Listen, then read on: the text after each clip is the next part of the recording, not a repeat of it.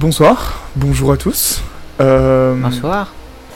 Je m'appelle French Five et ce soir je vous retrouve avec euh, donc Lucky. Bonjour à tous. Euh, ce soir sur Discussion, on a prévu de vous parler d'un sujet qui est pour nous vachement intéressant et Très simple et complexe en même temps. très simple et complexe à aborder. On a prévu de vous parler de la peine de mort. Alors cette section pénale, ordonnant la suppression d'une vie d'un condamné, est une peine, une punition, euh, qui ne date pas d'aujourd'hui. Elle date il y a un petit moment déjà. Euh, elle remonte à des temps qui sont anciens, très vieux. Euh, Lucas, t'as un exemple par exemple? Bah oui, en fait, ça existe depuis les Mésopotamiens avec euh, le code de Hammurabi qui est la plus vieille trace de, de code pénal en quelque sorte avec écrit une peine de mort, mais sinon c'est les Grecs, les Romains et société médiévale aussi. Ouais. On le retrouve aussi notamment euh, dans la Bible, avec euh, par exemple la, crucifix- la crucifixion du Christ, euh, qui est donc euh, une des peines de mort les plus connues, euh, chez les chrétiens en tout cas. Oui. On a bien sûr d'autres peines de mort très connues. En France, on a par exemple Jeanne d'Arc, qui est donc un, littéralement une peine qui vise à être mise au bûcher. Tu sais quoi? Euh, on a encore sinon le procès de Salem, et après il y a bien nombre de mises à mort possibles qui ont été développées à travers les années et les âges euh, de l'histoire de l'humanité. Euh, Oui. Notamment la pendaison, l'écartèlement, on va parler un peu de tout ça.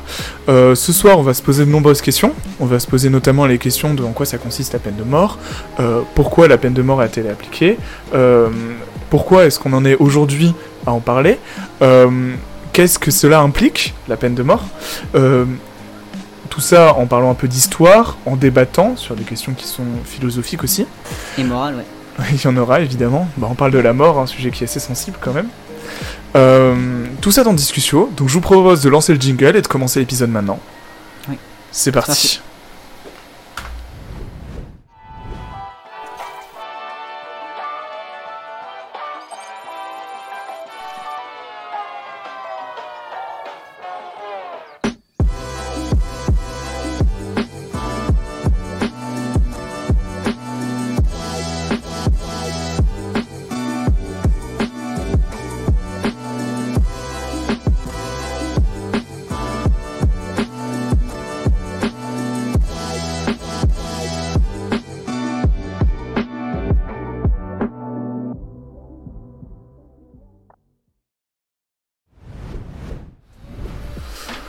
Donc, on commence euh, cet petit épisode par euh, une jolie illustration qu'on a fait.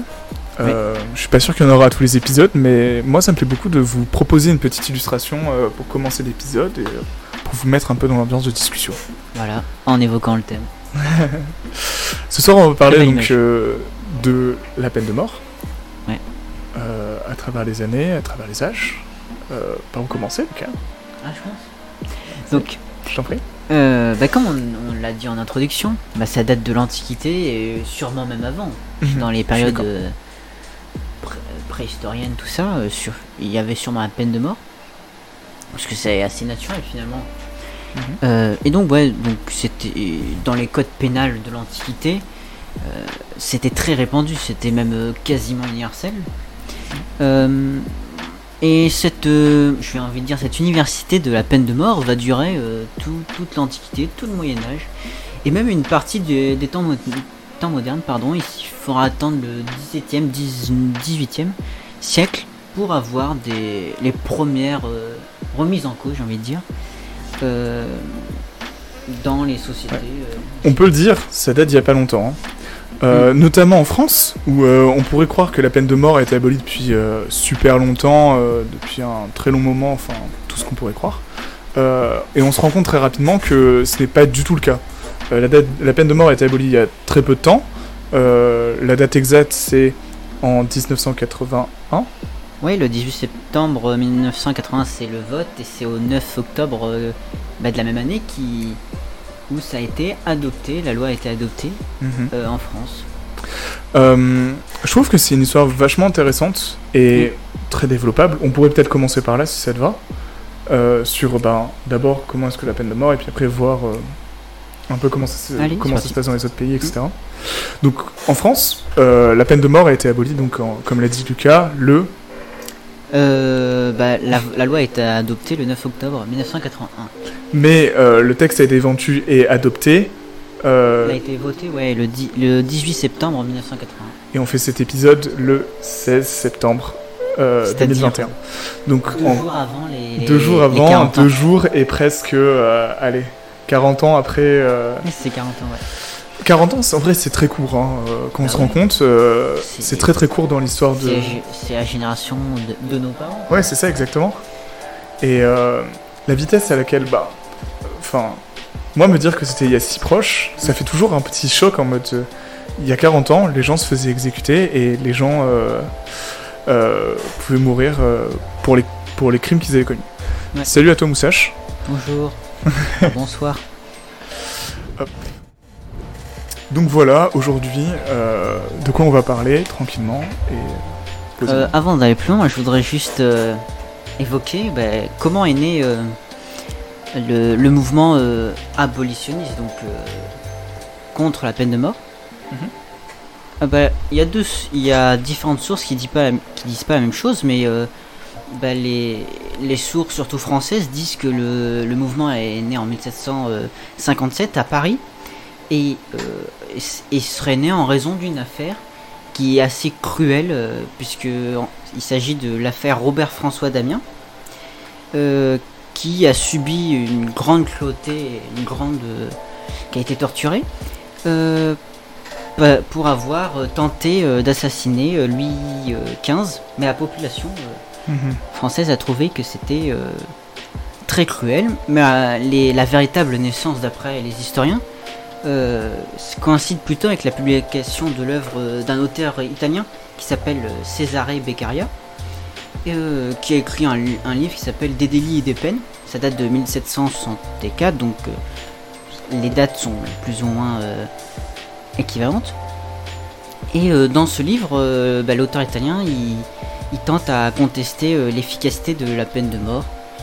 Et euh, ce qui est assez incroyable, c'est que en un seul livre, euh, cet auteur italien va réussir à convaincre le grand-duc Lé- Léopold Ier de Toscane, c'est-à-dire euh, le futur empereur de, de la Germanie, euh, qui va, va changer euh, en Léopold II, et il va abolir la peine de mort dans le duché de Toscane. Non mais Et ça, incroyable. le 30 novembre 1786. Ce qui est assez fou puisque la, France c'est quand? 1981.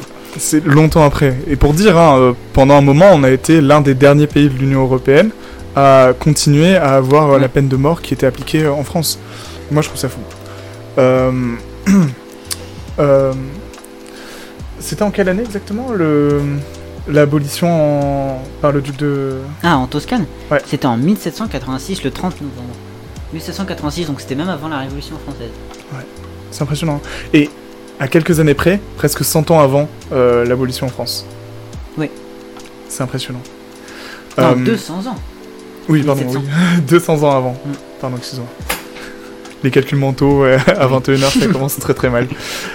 Non, euh, je trouve ça vachement intéressant ce que tu dis, parce que ça prouve à quel point la France était, je dirais pas en retard, mais vraiment dans les derniers euh, ben, euh, pays développés, tu sais, genre, euh, à appliquer ce genre de truc. Bah, vu que les États-Unis, euh, voilà. Bien sûr, les États-Unis c'est un autre sujet, mais, Non, mais je dans l'Union Européenne, L'Union Européenne, oui. On est un des derniers. Et je trouve ça assez incroyable parce que ben, euh, on se place souvent comme étant un pays avancé avec ben, des lois portées sur l'humain, euh, beaucoup de choses comme ça qui sont apportées. Et pourtant, euh, on met vachement de temps à apporter ce genre de motions entre guillemets qui paraissent aujourd'hui pour beaucoup évidentes. Oui, mais ça, c'est c'est l'esprit actuel contemporain. Mais il suffit de regarder même euh, un autre exemple droit de vote pour les femmes. Oui, c'est vrai. 45, 1945. Il fallu la Seconde Guerre mondiale pour avoir le, droit, Le droit de, de vote, euh, pour les femmes en France. Mhm. Qui est comparé à d'autres États, je me rappelle euh, de- du cas de. Je crois que c'est Haïti, une- une- en tout cas un pays pauvre qui, qui au 19e siècle, dans les années 1860, qui a le droit de vote, et nous c'est 45. Et là, ben, la Toscane, qui est un duché, euh, une région maintenant de l'Italie, était euh, a adopté la peine de mort euh, bien, bien, bien deux siècles avant. C'est vrai, c'est vrai. Euh, et pour répondre à Moustache, oui, on est très quali, on est très posé et très chill, parce que on sait que ce genre de discussions vont durer un petit moment, et euh, Oh oui. on s'est préparé à ça, mentalement. Euh, euh, je suis très d'accord avec euh, tous ceux qui disent que la vie c'est cool et qu'il faut être contre pour ça. Et pour certains, ça a été le combat d'une vie, c'est ça qui est incroyable. Tu Oui, prends à donc ben, euh, notre cher et adoré Robert Banater. Euh, Ah, ouais. Bon, peut-être pas je jusque là, trouve. mais euh, pour lui c'était vraiment le combat d'une vie. Oui, il faut savoir que ce que tu me disais tout à l'heure, c'est que encore aujourd'hui, il se bat toujours pour que le droit euh, soit, enfin, ce genre de droit qui est le fait de ne pas euh, pousser, euh, donc, enfin, que l'État Oui. n'ait pas accès à une pénalité telle que la peine de mort, n'est pas acquis partout, et ça, je pense que vous le savez, hein. Et il y a des gens qui se continuent à se battre pour que ça soit acquis partout et que ça fasse partie donc des choses qui universellement soient, soient Oui. actées. Oui, c'est ça. Euh, son projet, c'est de rendre la, la peine de mort, euh, le, projet de. Non, d'interdire, pardon, voilà, d'interdire la peine de mort euh, une loi universelle. Ouais. Ce qui est loin d'être le cas actuellement. En parlant donc de ce ch- cher Robert Banater, qui a défendu le fait donc d'inter- d'interdire la peine de mort en France. Oui, c'est même En à 1981. l'origine du projet de loi. Euh, alors oui, on est au même endroit. Mais, exactement. On a juste euh, la cam qui est séparée. Euh, et donc, euh, il a dit un truc qui est vachement intéressant et que je trouve super inspirant. Et donc, je vais te citer cette personne. Il a dit Et si la peur de la mort arrêtait les hommes, eh bien, vous n'auriez pas à la minute où nous sommes. oui, vous n'auriez pas à la minute où nous sommes.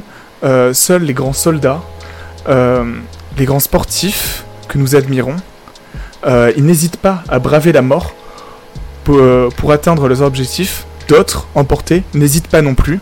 Seuls, pour la peine de mort, on invente l'idée que la mort euh, retient l'homme devant ses passions extrêmes. Ce n'est pas exact. Et je trouve ça ultra inspirant parce que sur ce sujet-là, qui est donc la peine de mort, c'est tellement vrai. Moi, je prends un sport que j'aime beaucoup regarder, disons-le, euh, la Formule 1. Euh, je suis pas un, un énorme grand fan, euh, et pourtant, je regarde ça de temps en temps et je prends plaisir à le regarder. Euh, ce sont littéralement des, gens qui roulent dans une voiture à 300 km/h sur une route. Mm. Avoir peur de la mort, c'est juste une option. Enfin, ce n'est pas une option Ouais, dans ce genre de sport. pas une option. Euh, et il y a bien nombre de sports extrêmes qui sont dans le même cas.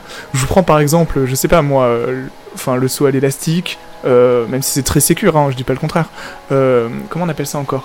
Les, tu sais, genre quand t'as des trucs d'écureuil là. Ah, je sais pas comment ça s'appelle parce que mais vous savez les avec les trucs d'écureuil. Swim swimsuit, ouais, jumpsuit, peut-être, je Ouais, sais plus. Mais bon, ce genre de truc là, faut pas avoir de la peur euh, non plus. C'est des trucs, euh, si on a peur de la mort, c'est juste pas possible. Et, euh, et ça n'arrête pas l'homme pour autant. Les gens continuent à le faire et même prennent beaucoup plus de plaisir en sachant qu'ils vont braver ce genre d'interdit et ce genre de difficultés. Mais ça, alors, et c'est et c'est un de ces arguments qu'il apporte, Wingshoot, merci beaucoup. Euh, et c'est un des arguments qu'il apporte et qu'il met en place, c'est justement le fait que, euh, entre guillemets, ça ne servira, ça ne servira à rien d'utiliser la peine de mort comme prétexte que cela pourrait freiner la criminalité, parce que dans tous les cas, les gens n'auront pas peur de ce genre de choses. Et je trouve ça vachement intéressant et vachement inspirant. Je sais pas ce que t'en penses. Bah moi euh, je peux rebondir avec euh, un argument qui est pas le mien, qui est celle des lumières donc euh, du, Oui, du 17e Les lumières, c'est quand même euh, quelque chose d'assez. Donc euh, quasiment toutes les lumières à l'exception du, du grand Voltaire, mon idole. Euh, ton adoré. euh, donc la plupart des lumières comme Diderot, Montesquieu par exemple, pour citer que, euh, bah eux ils étaient favorables à la peine de mort. D'accord. Pour eux ils ont un- une justification assez particulière et qui est propre à l'époque, Mhm. mais qui rebondit plus ou moins sur ce que, ce que tu as dit. C'est que pour eux il s'agit d'un acte euh, dissuasif, donc ça reprend ce que tu dis, Ouais. et qui vise à protéger la société. Et donc, ça reprend le concept euh, euh, qui était avancé par Rousseau, le contrat social. Et donc, ça vise, la, la peine de mort vise à protéger le contrat social. Et donc à protéger, euh, contrat social en faire hyper simple parce que il a fait tout un bouquin Rousseau donc c'est long. Euh, c'est euh, un peu toujours comme ça, hein, avec lui. c'est- l'ordre qui est un ordre euh, et qui est basé sur l'équilibre, la justice Mhm. euh, et qui tient grâce à un accord qui est fait entre les citoyens et sa société.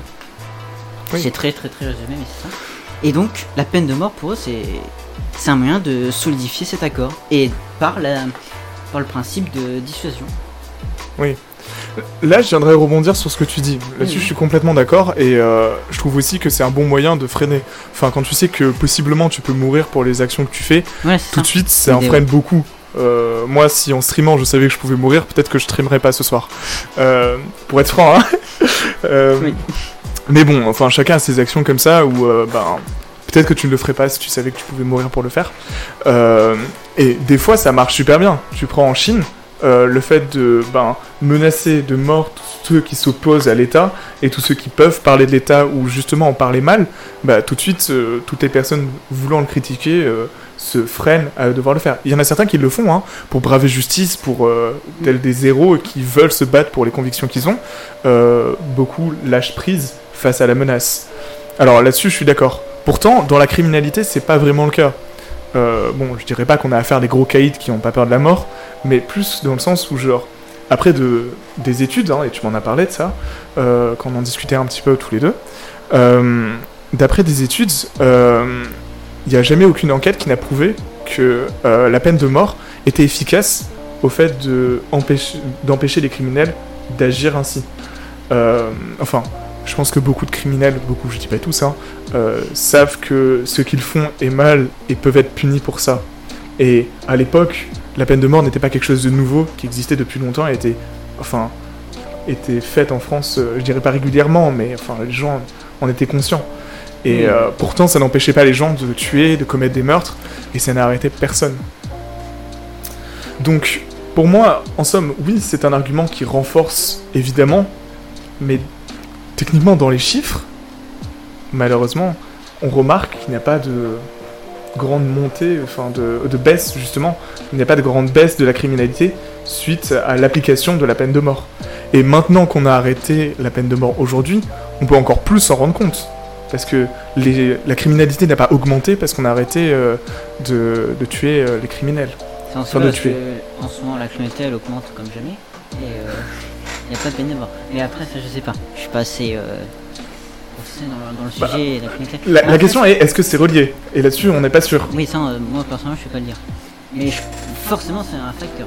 Ça on peut être quasiment sûr que ça, ça y joue, au moins dans la moralité des gens. Bien sûr. Mais après, à quel point c'est décisif, tout ça, ça je sais pas. Mais ce que je voulais rebondir, c'est juste que le. Ce qu'ils avançaient, les Lumières, c'était au niveau du société, pas la criminalité. Tu vois ce que je veux dire Oui. Eux, c'est l'État. Ah oui, non, mais veulent- c'est d'accord. Et c'est pour ça que je te parle de la Chine en disant que Ça, vrai, Euh, exemple. en disant qu'au niveau bah, d'une société qui euh, applique ce genre de, de mesures, euh, j'ai l'impression que ça. ouais. Je trouve que Ya- Yatos. Yetos Tu prononceras ça comment toi? Yatos Je sais pas. Bon, j'ai prononcé Yaitos pour l'instant, et euh, si je dois corriger, bah dis-le moi. Mais bon, Yaitos euh, dit quelque chose de vachement intéressant qui disent euh, les gens peuvent recommencer derrière, Mm. alors que la mort est, est un one-shoot. Euh, c'est quelque chose que j'avais noté aussi, parce que je trouvais ça vachement intéressant. Beaucoup de gens qui soutiennent, donc... euh, j'ai mes cheveux qui partent en couille, c'est incroyable. Beaucoup de gens qui soutiennent donc le fait que la peine de mort devrait être remettre- remise en place et devrait revenir. Partent, euh, enfin, utilisent cet argument en disant que bah, justement, euh, tu tues un criminel et euh, c'est sûr qu'il ne recommettra pas de meurtre ou de choses criminelles une fois qu'il est mort. Le souci, c'est au niveau. Yes. Merci beaucoup. Le souci, c'est au niveau de la façon dont la sentence de la peine de mort est appliquée. On applique la sentence de la peine de mort, dans ce cas-là, en partant de l'hypothèse, et c'est ce que je te parlais tout à l'heure, euh, en partant de l'hypothèse qu'en fait, euh, l'État peut déterminer si une personne va recommettre un crime ou non. Ça veut dire que si l'É- si l'État, au niveau du procès, pense que ben, tu ne vas pas, euh, recommencer les crimes que tu as fait, alors là, ben, il ne va pas te condamner à la peine de mort, puisque tu ne vas pas recommencer. Sauf que si tu recommences, sauf que s'il pense que tu vas recommencer, alors là, il va peut-être te soumettre à une peine de mort. Le souci, c'est euh, partir du principe que l'État peut déterminer si oui ou non tu peux euh, recommencer ton crime. Et ça, c'est impossible. Pourquoi? Parce que l'homme est invisible de nature. Euh, je peux pas prédire les événements qui vont se passer entre moi et Ouais, Lucas sûr. dans les 5 prochaines minutes, et je peux pas prédire ce que Lucas va faire euh, dans, dans les prochaines semaines ni dans les prochaines années. Il peut devenir fou et commencer à tuer des gens sans que je m'en aperçoive. Vrai, Lucas Euh, Le souci, c'est justement ça. L'imprévisibilité de l'homme fait que euh, tu ne peux pas savoir s'il va recommencer ou pas.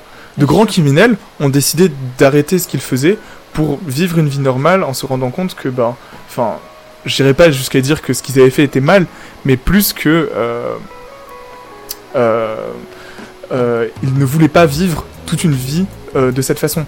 Et ils voulaient avoir une vie, entre guillemets, j'aime pas le mot normal, mais plus, euh, euh, plus proche d'un citoyen commun qui ne commet pas de crime.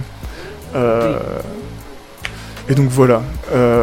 Pour moi, c'est ça que j'ai à dire à ça. C'est que je comprends que tes arguments sont pas fous car j'ai que 15 ans, mais en vrai, c'est pas vraiment une, une, un argument parce que je trouve que à n'importe quel âge, on a tous notre propre façon de penser et nos propres arguments qui viennent au fur et à mesure. Et je trouve ça justement vachement intéressant que bah, tu puisses t'exprimer et que tu viennes t'exprimer sur Ouais. discussion parce que c'est le but. Hein. Ouais, c'est Euh, c'est l'objectif. C'est l'objectif justement. Euh, et pour nous, c'est vachement important parce que euh, ça permet en fait d'exprimer un peu ta façon de voir et de la confronter à d'autres personnes. L'âge n'a pas d'importance, mais c'est plus euh, la façon d'exprimer les arguments qui pour moi a de l'importance et la façon dont tu les justifies. Chacun a sa propre façon de penser et c'est ça que j'ai envie d'encourager sur la discussion. Mais de toute façon, euh, l'opinion en général, ça évolue avec l'âge. hein. On Mhm. peut penser ça aujourd'hui, dans 20 ans, euh, il suffit qu'il nous arrive quelque chose, je sais pas quoi. Que tu d'opinion. criminel tout simplement. Ouais, par exemple, je sais pas. On, on sait pas. Et donc, l'opinion, c'est empirique, comme on dit. Et Oui. donc, Enfin, ton opinion va évoluer et t'auras le temps. Hein. Et puis, euh, nous, on écoute un peu tout et on réagit un peu à tout.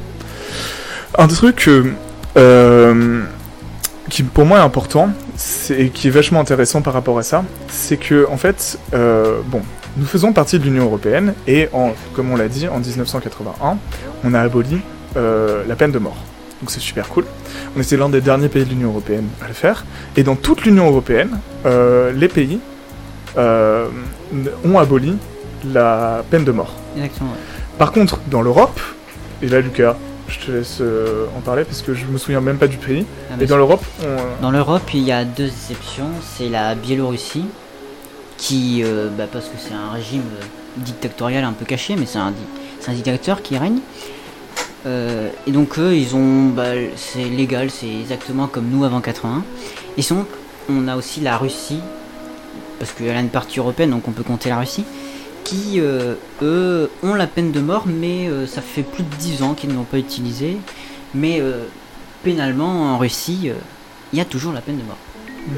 Mais ils ont signé un sorte de, de contrat avec le Conseil européen des droits de l'homme, qui est en fait une, une- je sais pas si tu le sais, mais c'est une institution qui n'est pas qui est reliée à l'Union européenne, mais qui est en dehors. Donc en gros, n'importe qui peut, même ceux en dehors de l'Union européenne, euh, peuvent le signer. Donc ils ont signé, ce qui fait que c'est sûrement pour ça que pendant ces dix dernières années, il n'y a pas eu de, de, de peine de mort en Russie.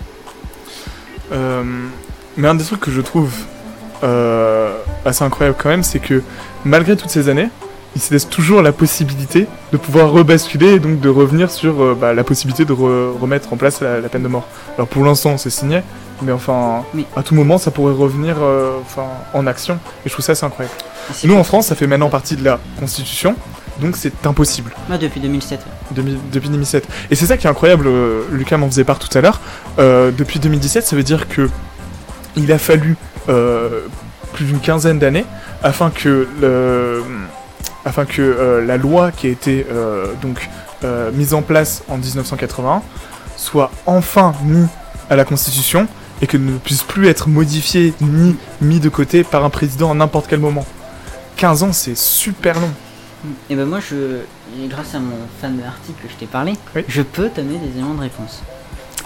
Ah mais moi des réponses. oui. Alors c'est un article qui a été fait, euh, bon si ça vous intéresse la source, euh, BFM euh, R- RMC, c'est le même groupe, qui en fait, euh, il date d'un jour, d'hier, euh, qui en fait, comme vous devez le savoir, la, la campagne présidentielle commence doucement. On a un nom, euh, Eric Zemmour, qui est apparu et il a. euh, dire, on le connaissait depuis longtemps, mais je veux dire, dans la campagne présidentielle, un peu moins. Euh, il a dit que philosophiquement, il était favorable au rétablissement de la peine, euh, la peine de mort. Et il a annoncé dans, dans un interview sur le plateau de BFM TV, si je dis pas de bêtises, il a dit exactement, vous savez, une majorité de Français est favorable à la peine de mort encore aujourd'hui. On l'a abolie alors qu'une énorme majorité des Français était pour la peine de mort. Alors, euh, dans l'article en question de BFM TV, eh ben, ils sont allés vérifier euh, via des organismes de, de style euh, Sciences Po. Et bien, il s'avère que il dit pas des bêtises. Euh, en fait, depuis le- son abolition en octobre 1981, euh, on voit que le sujet est, est régulièrement remis sur la table. Déjà à chaque Ouais. campagne, on vrai. l'entend moins une fois. Bah, euh, déjà, la dernière campagne, euh, moi je me souviens de, donc, euh, du débat entre. euh, Attends, non, une minorité? Pas le droit. Non mais justement, c'est ça qui était étonnant de cet article. Ah, dans ta classe Oui. Mais ju- et justement, c'est pour ça que je voulais en parler, c'est parce qu'en fait, euh, à l'échelle, justement, euh, Française? nationale, Oui. ouais, ouais, na- De française, la France? nationale, et ben c'est pas ce- tout à fait ce qu'on pensait. C'est justement pour ça que je voulais en parler, parce que justement, moi, ça m'a un peu surpris. Après, on pouvait s'y attendre, mais voilà. Bah ouais. C'est assez surprenant et ça, c'est pas du tout ce qu'on pense. Ouais, cas, après moi, je pense qu'il y a aussi une ça. question de génération. Comme je répète, hein, euh, l'abolition de la peine de mort, c'est il y a 40 ans. Ça veut dire que bah, toutes Mais les voilà, personnes déjà, ça, qui ont moins de 40 ans sont habituées au fait que bah, la, la peine de mort, ça ne soit Mm. plus du tout d'actualité. Alors que toutes les personnes de plus de 40 ans, voire euh, enfin, de, les générations au-dessus, la plupart du temps, ce qui est un peu dommage, c'est que euh, ce sont des générations qui sont pas forcément sur Twitch euh, ou disponibles sur ce genre de réseau, mais bon, voilà. euh, on n'a pas la chance d'avoir tout le monde non plus, mais ça reste quand même une grosse partie de la France. Et donc, d'après les Amnesty International, Mhm. qui existait déjà à l'époque, puisque c'était créé en 75, je crois, et ben, ils les, les sondages de l'époque disaient qu'au début des années 80, donc euh, Mhm. même un peu avant l'abolition, les deux tiers des Français se déclaraient favorables au maintien de la guillotine. Et euh, une étude de, de Sciences Po disait qu'en 1981, donc date de l'abolition de la peine de mort, 63% des Français souhaitaient le maintien de la peine de mort. Et après, il n'était plus que 44% ont demandé leur rétablissement en 1998. Il faut savoir que même si 44%, c'est pas la majorité. Oui, non, c'est pas la majorité, mais ça représente quand même une grosse partie. Euh, et après, en 38% en 2006, euh, alors que la même année, 62% des Français s'y déclaraient hostiles. Et ça a été confirmé par euh, même le Sénat de, France. Et j'ai trouvé dans cet article un, tableau qui, montre un peu l'évolution, qui montre qu'en en décembre 1980, donc juste avant, vraiment juste un, peu moins d'un an la, fin, il y avait 61% de favorables, donc 32 opposés et 7 de abstention. En 84, 3 ans après, 55% étaient favorables, donc la majorité était encore là, 3 ans après l'abolition, Ouais, ouais. et donc euh, contre 38%. Et euh, aujourd'hui, en 2021, le sondage a été fait en août, et c'est ça qui m'étonnait. ouais. Tu dirais combien? Ah, je sais pas, euh, moi je dirais, franchement, comme ça à froid là, hein. je dirais 40% à peu près qui sont pour la peine de mort. Eh ben pas du tout, 50% exactement. et 46 opposés et 4 Ah ouais. et 4 euh, non euh, abstentions. Ce qui fait qu'en gros, il y a la majorité des Oui, des- majorité qui des- sont pour. des sondés ouais, qui sont pour la peine de mort. Alors, euh, on a une bonne question de bah, toujours Yetos, euh, qui demande donc bah, comment est-ce qu'ils font les statistiques de ce genre de, de sondage, qui est vachement Ah ouais. intéressant. La plupart des sondages, faut savoir, la plupart des sondages que vous pouvez trouver sont faits sur l'INSEE. Je sais pas de bêtises. Ouais, bah, il y en a plein en fait. Après, il y en a plein, hein, bien sûr. Les instituts de recherche en sciences humaines en général, Voilà. ils en font et statistiques aussi. Voilà. Et en fait, comment ils font? La plupart du temps, non, ils vont pas demander à toute la France. Évidemment, euh, on n'a pas les capacités pour demander à toute la France. 66 millions. Ça fait beaucoup de demandes. Euh, non, Euh, c'est plus qu'en fait, on demande à une majorité de personnes et puis après, on extrapole. La plupart du temps, on demande à des milliers de personnes et on fait des sondages sur des milliers de personnes et après, on extrapole pour euh, les millions. Généralement, pour qu'un sondage soit viable, il faut 1000 témoins, on dit en statistique. Voilà. Et donc, comment ça se passe? Ben, C'est soit par téléphone, dans la rue. Euh, souvent, ils. Mail aussi Oui, des mails aussi. Et, euh, et, et pour que ça soit représentatif, en fait, ce qu'ils font, c'est qu'ils font pas au même endroit. Ils vont pas faire 1000 personnes parisiens, ça vaut pas le coup. Voilà. Vu qu'ils vivent dans le même milieu, ils risquent d'avoir le même avis, même opinion politique, tout ça. Donc, ils piochent dans chaque, déjà, classe sociale, milieu, c'est-à-dire Mhm. campagne, province, euh, cap, euh, capitale ou grande ville. Et ils mélangent aussi les, euh, avec des personnes qui ont euh, pas les mêmes revenus. C'est tout Exactement. un, une donnée, et pour ça, il suffit. La règle, c'est au moins 1000 personnes interrogées, parce qu'en dessous, vu qu'on est 66 millions, que 1000, on peut se dire que c'est pas beaucoup, mais Oui, au moins. la plupart du temps, c'est quand même des fait, milliers de c'est une personnes. projection euh, Oui, voilà, exactement. statistique via des. Statistique, ça veut pas dire que c'est exactement ça. Tu prends euh, bien sûr, il y a 1000 toujours autres personnes, et comme par hasard, tu pourrais peut-être tomber sur 1000 personnes qui seraient toutes contre, par exemple. Même si ce serait, genre, très rare, quasi impossible. Mais on est 66 millions, c'est possible que ça arrive. Euh, euh, alors, là-dessus, c'est vachement intéressant ce que tu dis, euh, Rouchou, et que un sujet que j'avais noté, euh, que je trouve vachement intéressant. En fait, la peine de mort publique, elle est restée en vigueur jusque dans les années approximativement euh, 1939. Ça veut dire bah, presque s- 50 ans à peu près. Enfin, Ah, 39. 80. Ah oui, 39 c'est- euh, Non, c'est 40 ans. 40 ans avant l'abolition de la peine de mort.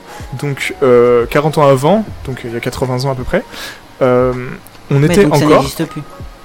Euh, oui. euh, on était encore à exécuter les gens en place publique. Euh, on les emmenait devant les prisons Ouais. et on les exécutait devant une foule de personnes.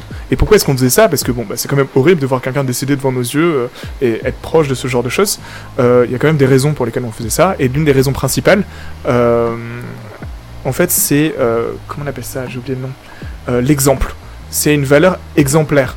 On se disait que tuer quelqu'un, enfin tuer, euh, mettre à mort un individu devant une foule de personnes dissuaderait les autres personnes de le faire. On retrouve ce même schéma dans l'armée, par exemple. Tu confirmeras. Oui. Dans de nombreux cas, à des fins de punition pour désertation. on dit désertation ou désertion? Oh là là. Désertion, je crois. Moi, je veux dire désertion aussi. Euh, pour des cas de désertion, donc des gens qui quittent l'armée euh, pour ne pas combattre et donc euh, quittent leur poste, on appelle ça de la désertion. Et dans de nombreux cas de désertion, c'était la peine de mort publique.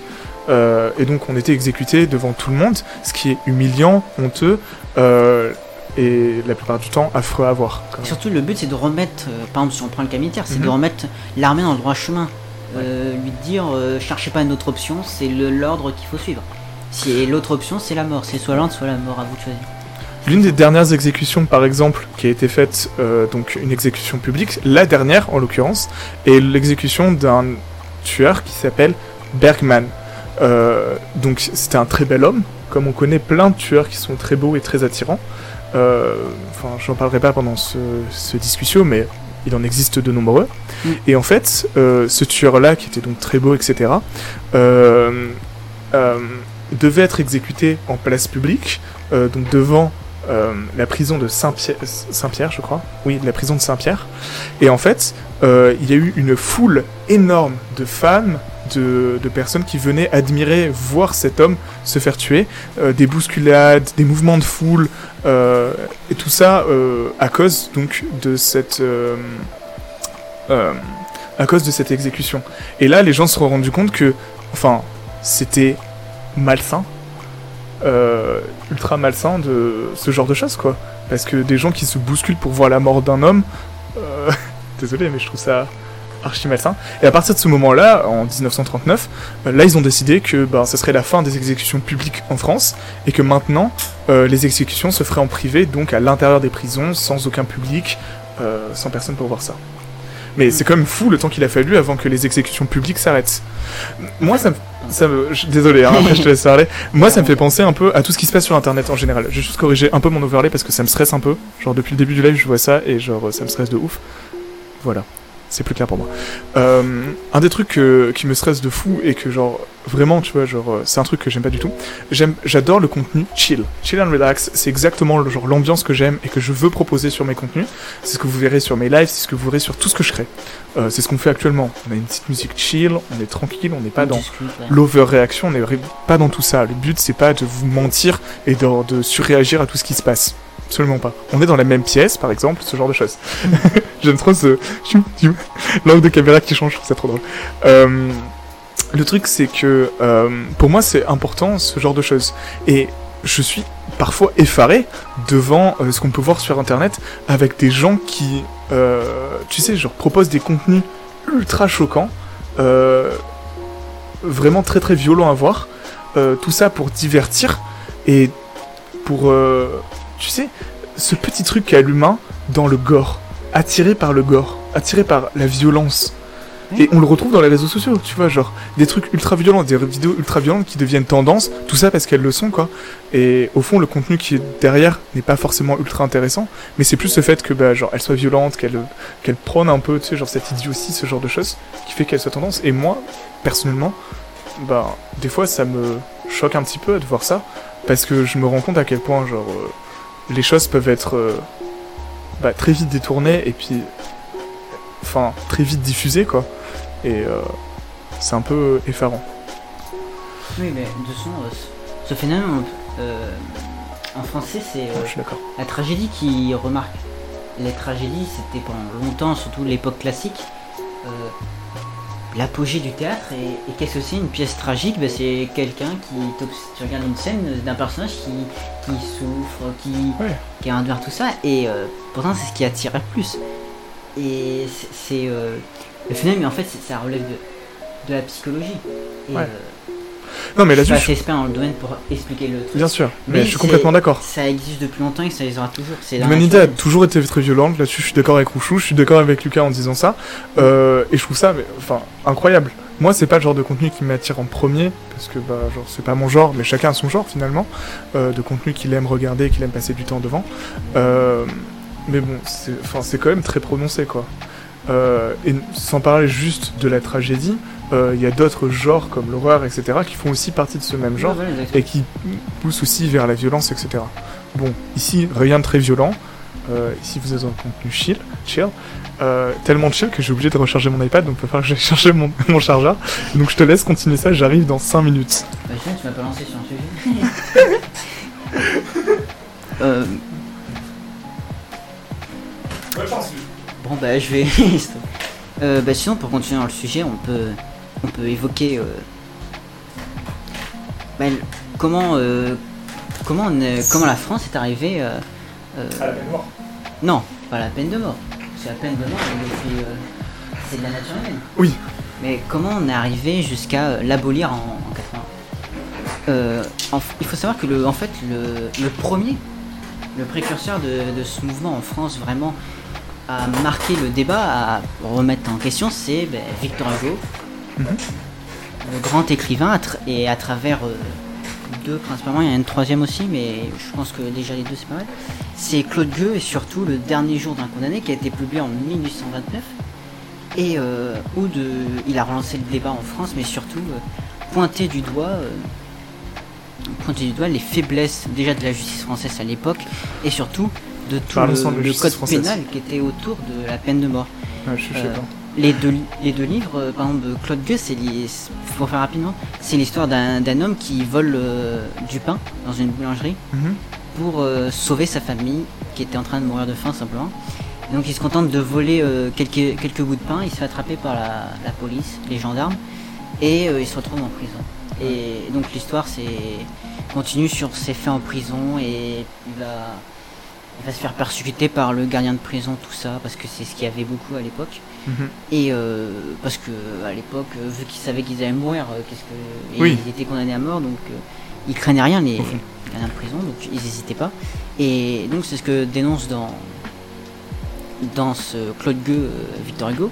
Et le dernier jour d'un condamné, c'est euh, c'est en fait c'est le récit, ben, comme l'on l'indique, d'un dernier jour d'un condamné qui n'a pas de nom dans le livre et qui raconte ses, ses moments vécus en prison, comment il se sent face à affronter la mort. Et, euh, il et en fait, ça reprend un peu près ce que tu disais avant. C'est il se dit euh, euh, pourquoi j'ai fait ça, Ouais. ça. Et il veut, il, il sait que si on, on lui- autorisait de sortir et donc d'échapper à la peine de mort, euh, il serait devenu une bonne personne parce que si je me rappelle bien l'histoire, il, a- il a tué une personne pour se protéger, je crois, une sorte de légitime défense. Mhm. Ouais. sauf pour le moment, il a, vu, il a voulu survivre. Donc il n'a pas cherché, il l'a tué de sang-froid. Euh, et, et donc voilà, donc Victor Hugo, un truc pour que est resté euh, célèbre. Et c'est pour ça aussi que, je sais pas si tu le savais, euh, il figure euh, dans, dans, les, dans les galeries de l'Assemblée nationale. Ah oui, oui, ça je il est savais. toujours présent. Parce que c'est pour ça. Et, je- moi, c'est une des raisons pourquoi je suis contre la peine de mort. C'est le combat de Victor Hugo, déceptionnel. Juste pour Ah, non, Victor. Hugo, Je suis pense qu'en d'accord. France, il faut, il faut garder la peine de mort. Un truc que je trouve vachement intéressant, là-dessus je vous laisse euh, y réfléchir et réagir dans le chat, euh, c'est aussi un des trucs que tu as abordé et que je trouve vachement intéressant, sur lequel on pourrait revenir, c'est la justice française. Une des raisons pour laquelle, euh, enfin, je, vais y aller rapidement, genre, en fait, l'Union Européenne a marqué trois points, qui sont les trois points pour lesquels, enfin, le, la peine de mort est interdite dans l'Union Européenne. D'accord et en fait, ces trois points-là, enfin, c'est une sorte de vidéo éducative qui te montre et qui t'explique, en fait, enfin, qui te marque par des mots. Et en fait, les trois points, ce sont lesquels? Je vais vous marquer les trois points dans l'Union Européenne de pourquoi pas la peine de mort. Premier point. Euh, donc, comme je disais tout à l'heure, jamais aucune enquête n'a prouvé que la peine de mort euh, était efficace euh, pour donc ralentir ou baisser la criminalité. Ouais. Donc ça, aucune enquête n'a réussi à le prouver, donc ce n'est pas prouvé, ce n'est pas un argument. Deuxième point, euh, c'est irréversible. C'est ce qu'on disait tout à l'heure et c'est ce que tu évoquais. En cas d'erreur judiciaire, on ne peut pas annuler la sentence, on ne peut pas revenir en arrière. Euh, Oui. La mort, c'est définitif, euh, apparemment, sauf pour deux personnes. Et cette mort qui est définitive, bon, après, ça dépend des croyances. hein. Pour certains, c'est pas tout le temps définitif. Mais bon, pour le commun des mortels comme nous, en tout cas comme moi et comme Lucas, enfin, Lucas, es-tu immortel? En tout cas, pour le commun des mortels, c'est quelque chose de définitif. Et enfin, le troisième point, euh, c'est que euh, la peine de mort est quelque chose d'inhumain. Alors ça, c'est quelque chose qu'on pourrait encore débattre aussi, Oui, mais euh, clairement, et, et que je trouve vachement intéressant, mais l'Union Européenne déclare donc pour elle, enfin pour l'Union Européenne en l'occurrence, d'où l'emploi du genre féminin, que la peine de mort est inhumain.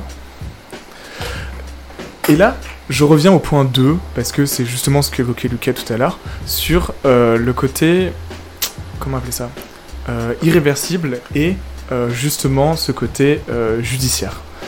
On connaît tous des affaires d'innocence qu'on a peut-être vécues. Moi personnellement, grand frère, j'ai vécu des cas d'innocence où je n'avais rien fait, j'étais accusé de crimes que je n'avais pas commis. Euh, je suppose que toi aussi, Le Lucas. crime. Oui, de crimes, je parle bien de crimes. Comme des biscuits volés, ce genre de choses. des crimes très graves dans la Ouais, maison. Crime de haut voltige. Non, un peu dans l'abus, j'exagère un peu, mais enfin, on a tous été reconnus comme coupables pour des choses qu'on a été innocents. T'es d'accord avec moi? Oui. Oui. Tu l'as vécu en tant que, que grand frère. Ouais, quelquefois, oui, beaucoup. Team grand frère. Euh, mais bon, enfin, c'est quelque chose que je pense beaucoup de gens ont vécu. Euh, et c'est pareil pour bah, la justice. La justice n'est pas parfaite. Elle est composée d'humains qui rendent un verdict euh, par rapport à des faits qui leur ont été exposés, mais les faits ne racontent pas forcément tout. Et de nouveaux faits, parfois, permettent de rétablir la vérité. Mm.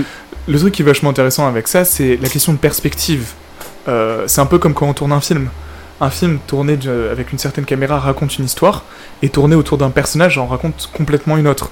On pourrait avoir un film basé, je sais pas moi, sur euh, euh, le gentil de l'histoire, euh, avoir un film où on voit le méchant comme quelque chose d'horrible et de fini comme quelque chose de méchant, etc. Yetios, team petit frère. Bah, euh, on t'explose avec Lucas. Euh, de façon chill, hein, on n'oublie pas. oui, on reste film. Mais euh, donc, euh, euh, je sais même plus ce que je racontais. On pourrait avoir un film par exemple tourné sur bah, le, le, héros de l'histoire avec une vision complètement méchante et inhumaine du méchant, et avoir un autre film, une suite tourné sur donc justement cette méchante personne pour voir justement, justement tout son côté beaucoup plus humain, les choses qu'on n'avait pas vues avant. Et c'est ce que je trouve vachement intéressant bah, dans la justice et même dans le cinéma en même temps, cette question de perspective comme quoi la réalité euh, est quelque chose de défini par le point de vue que tu as.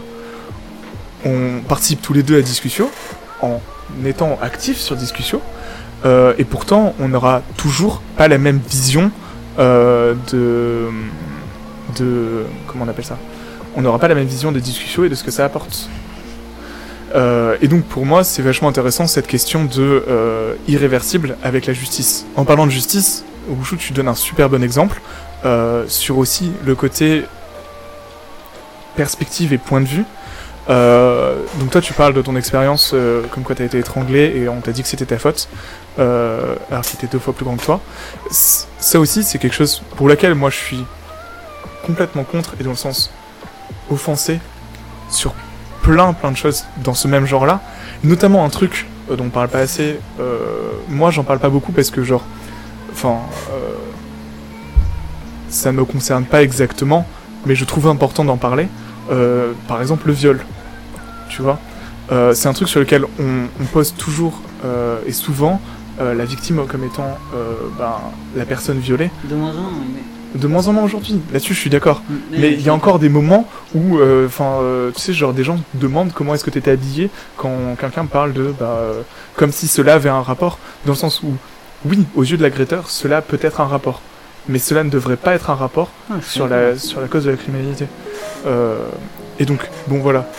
Euh, et donc oui, il n'y a pas les mêmes avis sur des questions. Avec euh, certains ont vécu différentes histoires, ont le même avis. Certains ont vécu la même histoire et ont un avis différent sur des sujets qui sont similaires.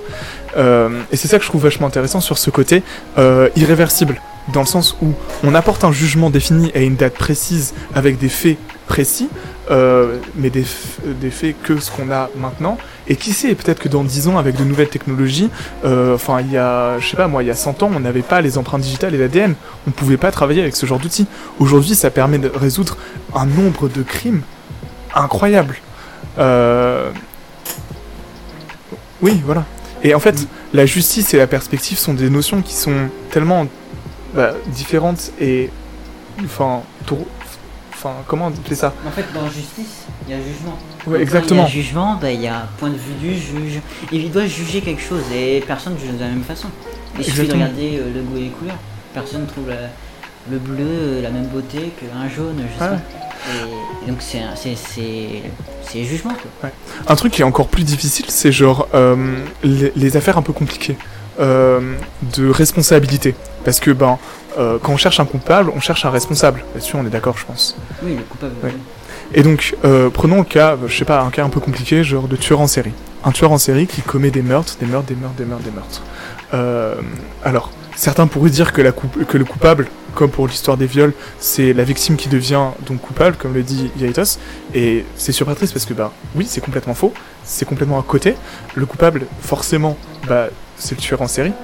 Et la responsabilité de ces actes, là, ça devient une partie vraiment difficile pour la justice.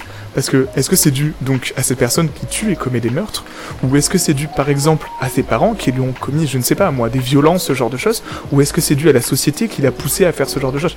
Je sais pas, j'improvise des trucs comme ça, mais Oui, tout ça pour dire que la question de responsabilité est ultra difficile et comment est-ce que tu peux juger un homme sur les faits qu'il a fait quand il n'est pas le seul responsable des faits qu'il a fait T'as des cas encore plus difficiles, euh, par exemple un- un des cas que j'adore et que je suis des fois, euh, enfin que j'essaye de suivre le plus possible, tu sais genre c'est les voitures, euh, c'est les voitures électriques là, euh, Tesla, ce Oui. genre de choses, avec un pilote autoguidé, euh, qu'est-ce qu'il arrive et qui est le responsable en cas d'accident? Est-ce que c'était le pilote qui n'a pas su maîtriser son véhicule? Est-ce que c'était l'entreprise euh, qui n'a pas qui n'a pas développé un assez bon logiciel qui a causé la, un accident Enfin, toute cette question de responsabilité est ultra dure à définir. Et c'est pour ça que ben euh, un jury, enfin un procès, ça ne dure pas genre 10 minutes, ça ne dure pas 20 minutes, ça dure des jours, des mois, parfois même des années. Non, même souvent des années. Oui, enfin En souvent France, des années. Il faut au moins un, an, voire deux. Et encore, Quand c'est simple. c'est simple. Parce que des fois, ça va encore plus loin. Et c'est ça que moi, je trouve dingue, c'est se dire que, bah, potentiellement, à la fin de ces deux ans, euh, un condamné peut être jugé comme tu ne mérites pas de vivre. C'est quand même fou. Tu trouves pas? Ouais, ça dépend ce qu'il a fait, mais. Oui, Non, mais bien sûr. Non, Mais même, non, malgré tout ce qu'il a fait, enfin, tu ne mérites pas de vivre. Tu vois ce que je veux dire? Oui, mais genre, en fait, l'argument classique, c'est que ben, si c'est un tueur, le gars, mais il a, il, a, il, a, il a fait le même jugement sur une personne avant. Qui lui n'était pas dans le Oui. système judiciaire où la question se posait, tu vois. Oui, oui, bien il sûr. est venu et de lui-même. Il a posé un jugement sur une personne. J'ai tué cette personne parce qu'elle le mérite ou pour autre raison, je sais pas, peut-être euh, idéologique ou je sais pas quoi. Et donc voilà, donc tu vois, l'argument se retourne. C'est justement ça le- la complexité de. Non, bien sûr, après je dis pas que c'est- quelque chose d'ultra facile sur laquelle on peut répondre en 10 secondes en mode bah non, c'est contre. on est tous contre au final. Non, et c'est pour ça que C'était genre, si évident, on lance ce genre de en 80, discussion. sinon que ça serait- Quoi? Si c'était si évident, ce serait avant 80 que ça C'est sûr. aboli. Euh, c'est pour ça qu'on parle de tout, ce, de tout ça. Euh, notamment, vu qu'on en parle, euh, enfin, je pense que. Il y a une épée de Damoclès, quoi. Exactement. Très bonne allusion. Euh, et justement, vu qu'on en parle, je pense que. Enfin, je suppose que vous connaissez tous un peu les États-Unis. Les États-Unis Ah, j'avais pas entendu. Quoi? C'est quoi exactement? Tu peux expliquer ton concept Le concept, c'est que c'est un pays capitaliste imposant sa vision du monde aux pays aux alentours. Pensant que, encore aujourd'hui, ils sont numéro 1, alors que progressivement, ils se font dépasser par un pays chinois. Du nom de la Chine. Euh, Alors, qu'est-ce que nous dit Rouchou Euh, Je pense qu'il faut laisser un choix, style euh, un condamné à vie, on peut lui proposer le choix de changer sa peine en peine de mort. Alors, je trouve ça vachement intéressant. Après, je reviendrai sur Ouais, les. États-Unis. Et en fait, Ouais, on- il faut lui répondre à ça. le, ce qui est vachement intéressant, c'est que je suis d'accord avec toi sur le fait que bah, j'espère bien comprendre euh, ton truc, mais il y a beaucoup de, il y a certains condamnés qui sont entre guillemets euh, contents d'être condamnés parce qu'ils se rendent compte de ce qu'ils ont fait, des crimes qu'ils ont commis, et sont contents d'être punis pour ça. Et certains, je dirais même, le demandent dans le sens où font en sorte d'être attrapés et euh, essayent de purger leur peine et de, et de, ben, de faire en sorte que cela soit excusé. On retrouve notamment dans de nombreuses séries américaines euh, ce genre de héros qui tient un petit carnet de bonnes actions pour pouvoir ben, euh, se ré- répandre, re- repr- reprendre de Non, ses actions passées Repentir. Repentir, exactement. Et donc, oui, beaucoup choisiraient la vie, mais euh, mais euh, il y en a certains qui, quand même, cherchent à se, repentir. Moi, je sais qu'il y a des choses pour lesquelles je me sens super mal. Euh, je sais pas, moi, par exemple, le fait que pendant trois mois, j'ai pas répondu à un seul message de Lucas, qui me harcelait. Et, et ben, je me suis senti super, super mal. Et euh, j'ai essayé de me faire pardonner ben, en lui envoyant des messages régulièrement et en recontinuant à discuter, en lui proposant justement de refaire de nouvelles choses. quoi. Euh, et je pense que donc euh, certaines personnes seraient prêtes à le faire. Là-dessus, je suis d'accord, mais pas tout le monde. Et c'est justement ça le problème.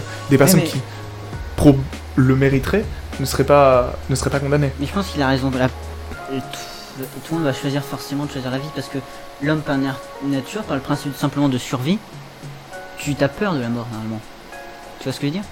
Si, quand tu restes posé et tu as le choix vie-mort, Je citerai très peu. Non mais je, je sais. je ne reciterai pas notre ami. Euh, je vais retrouver son nom parce que j'ai peur de dire raciste. Robert euh, Banatière qui disait justement que ben non, les gens ont pas forcément peur de la mort. Mais en fait, enfin, tu prends, je te prends un exemple kamikaze. Enfin, tu peux pas devenir kamikaze en ayant peur de la mort. Quelqu'un, c'est hyper particulier. hein. Euh, euh, euh, oui, mais tu es prêt à mourir. Oui, Et certains, par rapport à leurs actions, Qui en jeu, une valeur qui entre en jeu, une Bien sûr. obligation. aucun souci. Mais une personne qui réalise que les péchés qu'il a commis sont ultra graves et ultra présents euh, peut se dire que bah en fait oui je mérite de mourir. Il y a de nombreuses personnes condamnées qui décident de se suicider dans leur cellule justement parce que bah ils pensent mériter la mort. Oui, vous en avez marre, oui, non, mais ok. Et sur 100 personnes, t'auras combien qui vont pas choisir la vie? Ah non mais là-dessus Là, je suis d'accord. La plupart non je dis pas 90% que genre ils vont tous choisir la mort. non non justement. Et un des trucs par rapport à ça euh... euh, oui c'est ça. Pour certaines personnes c'est très difficile de vivre après ap- euh, avec certains actes sur la conscience. Oui, mais en fait, le problème, euh, pour revenir à la base de la question, c'est qu'en fait, si tu laisses à quelqu'un le choix entre condamné à vie et condamné à mort, il y a une autre question qui se pose, mais sur un autre regard, c'est au point de vue de l'État, parce que c'est l'État qui gère la prison. Ouais ouais. Le problème, c'est qu'une condamnation à vie, c'est pour ça que ça n'existe pas en France. Mhm. Et pourtant, il y a quand même le problème, c'est que ça coûte énormément cher d'entretenir une prison. Par exemple, la, la peine à perpétuité, c'est 25 ans en prison. 25 ans Enfin, prisonnier. En théorie c'est quand même 30 hein. 30, oui, mais avec 5, ans euh, gratos dehors. Tu fais rien. 5 ans gratos dehors, tu jettes ça comme ça en mode Ah non mais je suis désolé, moi je trouve que c'est un peu ça, je trouve que ça vaut rien. Mais euh, donc je dis 25 ans. Et juste ces 25 ans, ça coûte une blinde à l'État. Et, et donc aux contribuables aussi. Ah non, je suis carrément Et, et d'accord. donc c'est justement ça. C'est pour ça que longtemps la peine de mort c'était ça. C'était les gens ils ont tué. ils- Le gars a tué quelqu'un, il a pris une vie, donc nous on va prendre la sienne, comme ça on sera débarrassé. On prend pas de risque. Et on perd pas de l'argent. Mhm. Et justement, le problème, c'est- que il n'y a pas, la, comme aux États-Unis, la condamnation à vie, Mhm. il n'y a que 25 ans, et pourtant, ça coûte déjà plein d'argent, tout ça. Et comme tu aussi, il y a ce que tu disais, euh, je sais pas ce que tu disais, si, euh, que il y avait certains qui étaient contents d'aller en prison, euh, tu sais, pour se repentir, tout ça. Mais il faut savoir aussi, c'est ce que j'avais vu dans un reportage, c'est qu'il y en a certains qui sont contents en prison parce que les- prisons françaises, c'est hyper tranquille par rapport à d'autres prisons. Ah Il y a une meilleure condition de vie. Par exemple, j'avais vu dans ce reportage, il y a un SDF qui a fait, qui était de, volontairement, il a agressé une personne Mhm. pour aller en prison, pour parce Ah mais était là-dessus- logé, nourri, blanchi. Je suis- euh, Oui, blanchi, ouais. non, mais là-dessus, je suis d'accord avec toi. M- moi, ce que je viendrais, c'est juste ça. Euh, C'est-à-dire qu'en France, on a donc euh, la façon dont euh, on juge les personnes, c'est que on a un procès. À ça est donc euh, sorti des peines possibles pour les différentes actions qu'on a faites, et la peine la plus lourde est celle qui est mise en place sur le condamné. Par exemple, prenons le cas de Lucas ici présent. Lucas, regarde la caméra face aux actes que tu as commis. Euh, euh, Lucas a par exemple commis, je sais pas moi, un viol, un meurtre, et... Lucas, regarde la caméra. Je suis coupable. Euh, Lucas a commis un meurtre, euh, plein de- d'actions. Disons que le meurtre est la peine la plus grave qu'il ait commis. Un triple meurtre. D'accord? Euh, et donc- meurtre, c'est Quoi sympa. Non, triple meurtre. Tu fais pas les choses à moitié, Lucas, je te connais. Et donc, le triple meurtre que Lucas a commis, par exemple, euh, c'est juste un exemple hypothétique. Hein. C'est pas ça- hypothétique, c'est juste un exemple. Non, mais c'est purement hypothétique. Euh, donc, le triple meurtre que Lucas aurait pu commettre, euh, hypothétiquement, euh... il a écrit Lucas avec un C. Oui, c'est avec un K, moi. Dommage, nice try. Non, mais euh, en vrai, euh, il paraît pas méchant hein, avec ça. On est dans un live chill et tout, mais euh, il est beaucoup plus dangereux méchant. que ce que vous pouvez penser. Mais bon, donc le crime le plus grave que Lucas aurait pu commettre, le triple meurtre, lui vaudra la peine la plus lourde qu'il aura. Donc en l'occurrence, 25 ans de prison. Enfin, 30 ans de prison et 5 ans de réclusion criminelle. Et donc c'est donc, je vais réussir à parler, c'est 30 ans, 30 ans passés en prison. Euh... Lucas, merci, un peu de respect. Euh, donc, ces euh, 30 ans passés en prison seront la peine la plus lourde que Lucas pourra avoir. On s'en fiche de, il a commis un viol, etc., etc., etc. Ce qu'on retient, c'est vraiment la peine la plus lourde. Mm.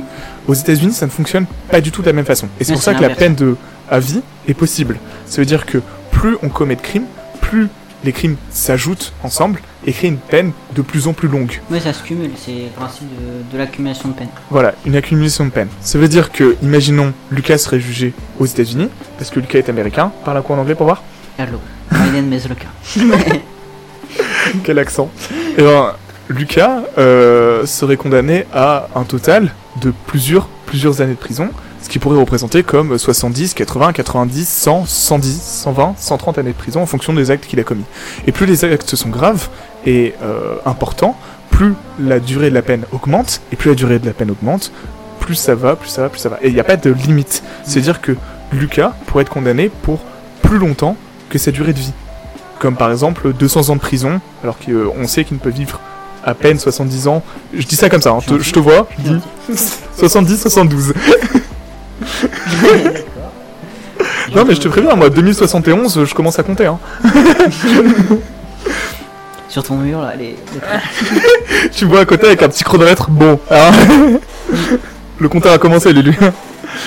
Il est temps de faire tes prières. Mais bon, tout ça pour dire quoi? Euh, Tout ça pour dire que ben... Euh...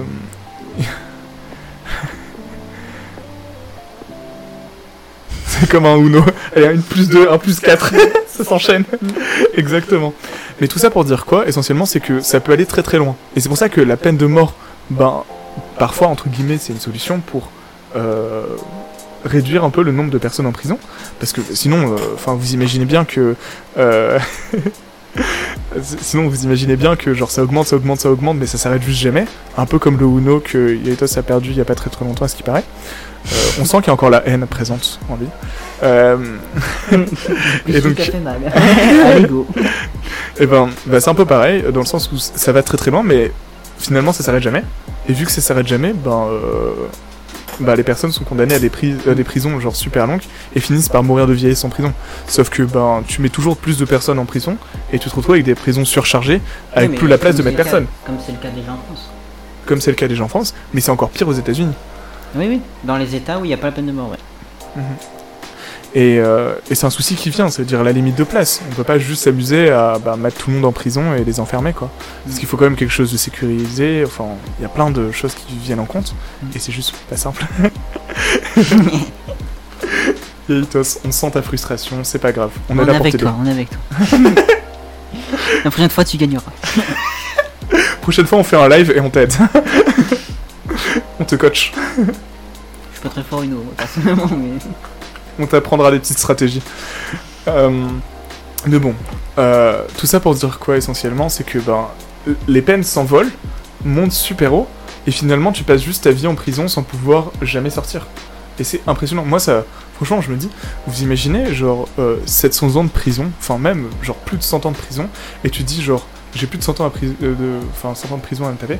Genre, moi, déjà juste, je sais, hein, euh, les années collège, 4 ans de collège. J'ai pas vu ça comme des années de prison, hein, mais Ouais, genre, dire ça.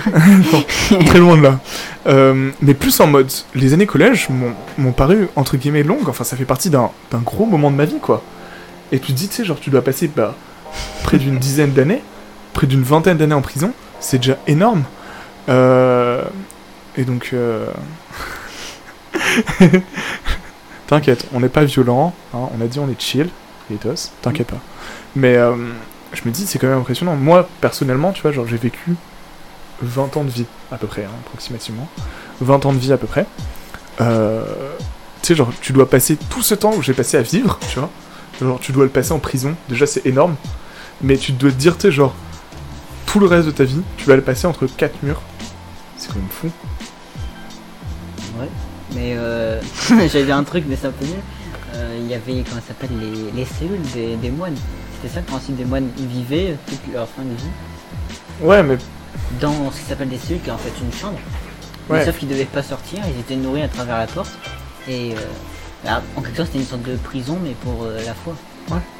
Mais c'est exactement ça dont on parle, Yatos. euh, 231 ans de prison, c'est énorme. Bah ouais, c'est. Bah, c'est J'ai envie de dire trois vies. c'est quasiment 3 vies, ouais.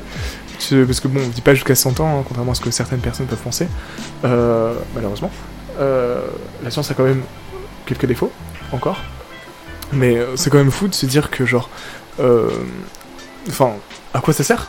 À quoi ça sert de se dire que, genre, t'as 231 ans d'emprisonnement en sachant que tu vas pas pouvoir les faire, quoi? C'est pas inutile. Parce qu'en fait, c'est pour euh, les victimes. La famille des victimes. Ouais. C'est justement, c'est pour ça qu'en France, euh, des fois, ça augmente. C'est quand tu vois certains résultats où les gens, ils ont, bah, comme je dis, 25 ans alors qu'ils ont fait un double meurtre. Donc tu peux pas avoir plus de 25 ans. Après, tu peux avoir des, des, des, des suivis en plus, des, des petites contraintes. Mais ça, ça équivaut pas euh, de perdre, par exemple, pour une, Ouais. une mère son enfant. Non, Donc, je suis d'accord. Le gars a 231 ans de, de prison. C'est euh, pour les familles des victimes, je suis sûr que ça peut être que du bien. Même si je pense que j'ai beaucoup de gens euh, qui ont perdu un proche par un, par un, un tueur, un meurtrier. Je pense qu'eux, ils sont pour la peine de mort en direct. Ah non, mais je, je pense que je suis juste par d'accord aussi. esprit de vengeance, par même. euh, Mais Après, moi, tu vois, genre, j'ai eu la chance jusqu'à présent de n'être euh, que très peu, tu vois, genre, euh, soumis à des, euh, des remarques racistes, à ce genre de choses, que très peu, tu sais, genre, enfin, j'ai pu rentrer dans le lycée que je voulais sans pression sociale sur le fait que j'étais métisse, j'ai pu faire plein de choses comme ça sans pression quelconque, donc là-dessus, je suis très content. Pour l'instant, ma vie se passe bien. Enfin, pour l'instant. hein. Euh, et tu vois, c'est pareil pour plein d'autres sujets, tu vois. Et, et là-dessus, je suis assez content. Pour l'instant, ça se passe bien. Enfin, après, je suis grand, je suis un peu baraque, etc. Tu vois, genre. euh, Enfin, les gens me cherchent pas les noises. La plupart du temps. Euh, sauf quand il s'agit de Lucas. Mais, mais tu vois, genre, je sais que, bah, toi, par exemple, ton père était victime, tu vois, genre, de violences gratuites. Bah, tu sais, genre, je t'avais dit, tu sais, genre, les voisins, etc. Ah oui, oui, c'est vrai, bien sûr. bah, de violences gratuites, on peut le dire. Ouais, c'est ça. Enfin, ton père l'a pas cherché, je crois. Non, non, pas du tout. c'est pas dit genre euh, c'est parti, je vais castagner des gens et tout. Non, c'est littéralement des violences gratuites et donc on peut dire par procuration que tu as vécu aussi le fait d'être proche d'une personne qui vivait des, des violences Ah oui, gratuites. bah oui. Et est-ce que toi personnellement ça t'a changé sur ton point de vue par rapport à tout ça? Non, parce que. euh, C'est pas assez violent entre guillemets? Ouais, c'était pas de la mort pour la mort? Si, je voudrais pas dire ça. Mais c'est un peu ça l'idée. Ouais. C'est. euh, oui, c'est de la violence. Oui. Mais par contre, je pense que eux, ils auraient dû avoir quelque chose, parce que pour de vrai, là, ils sont tranquilles, euh, ils pourraient faire la même chose encore, il a pas de problème. Oui, là, il- enfin, je- dans ton cas, ça, il y a vraiment eu aucune suite.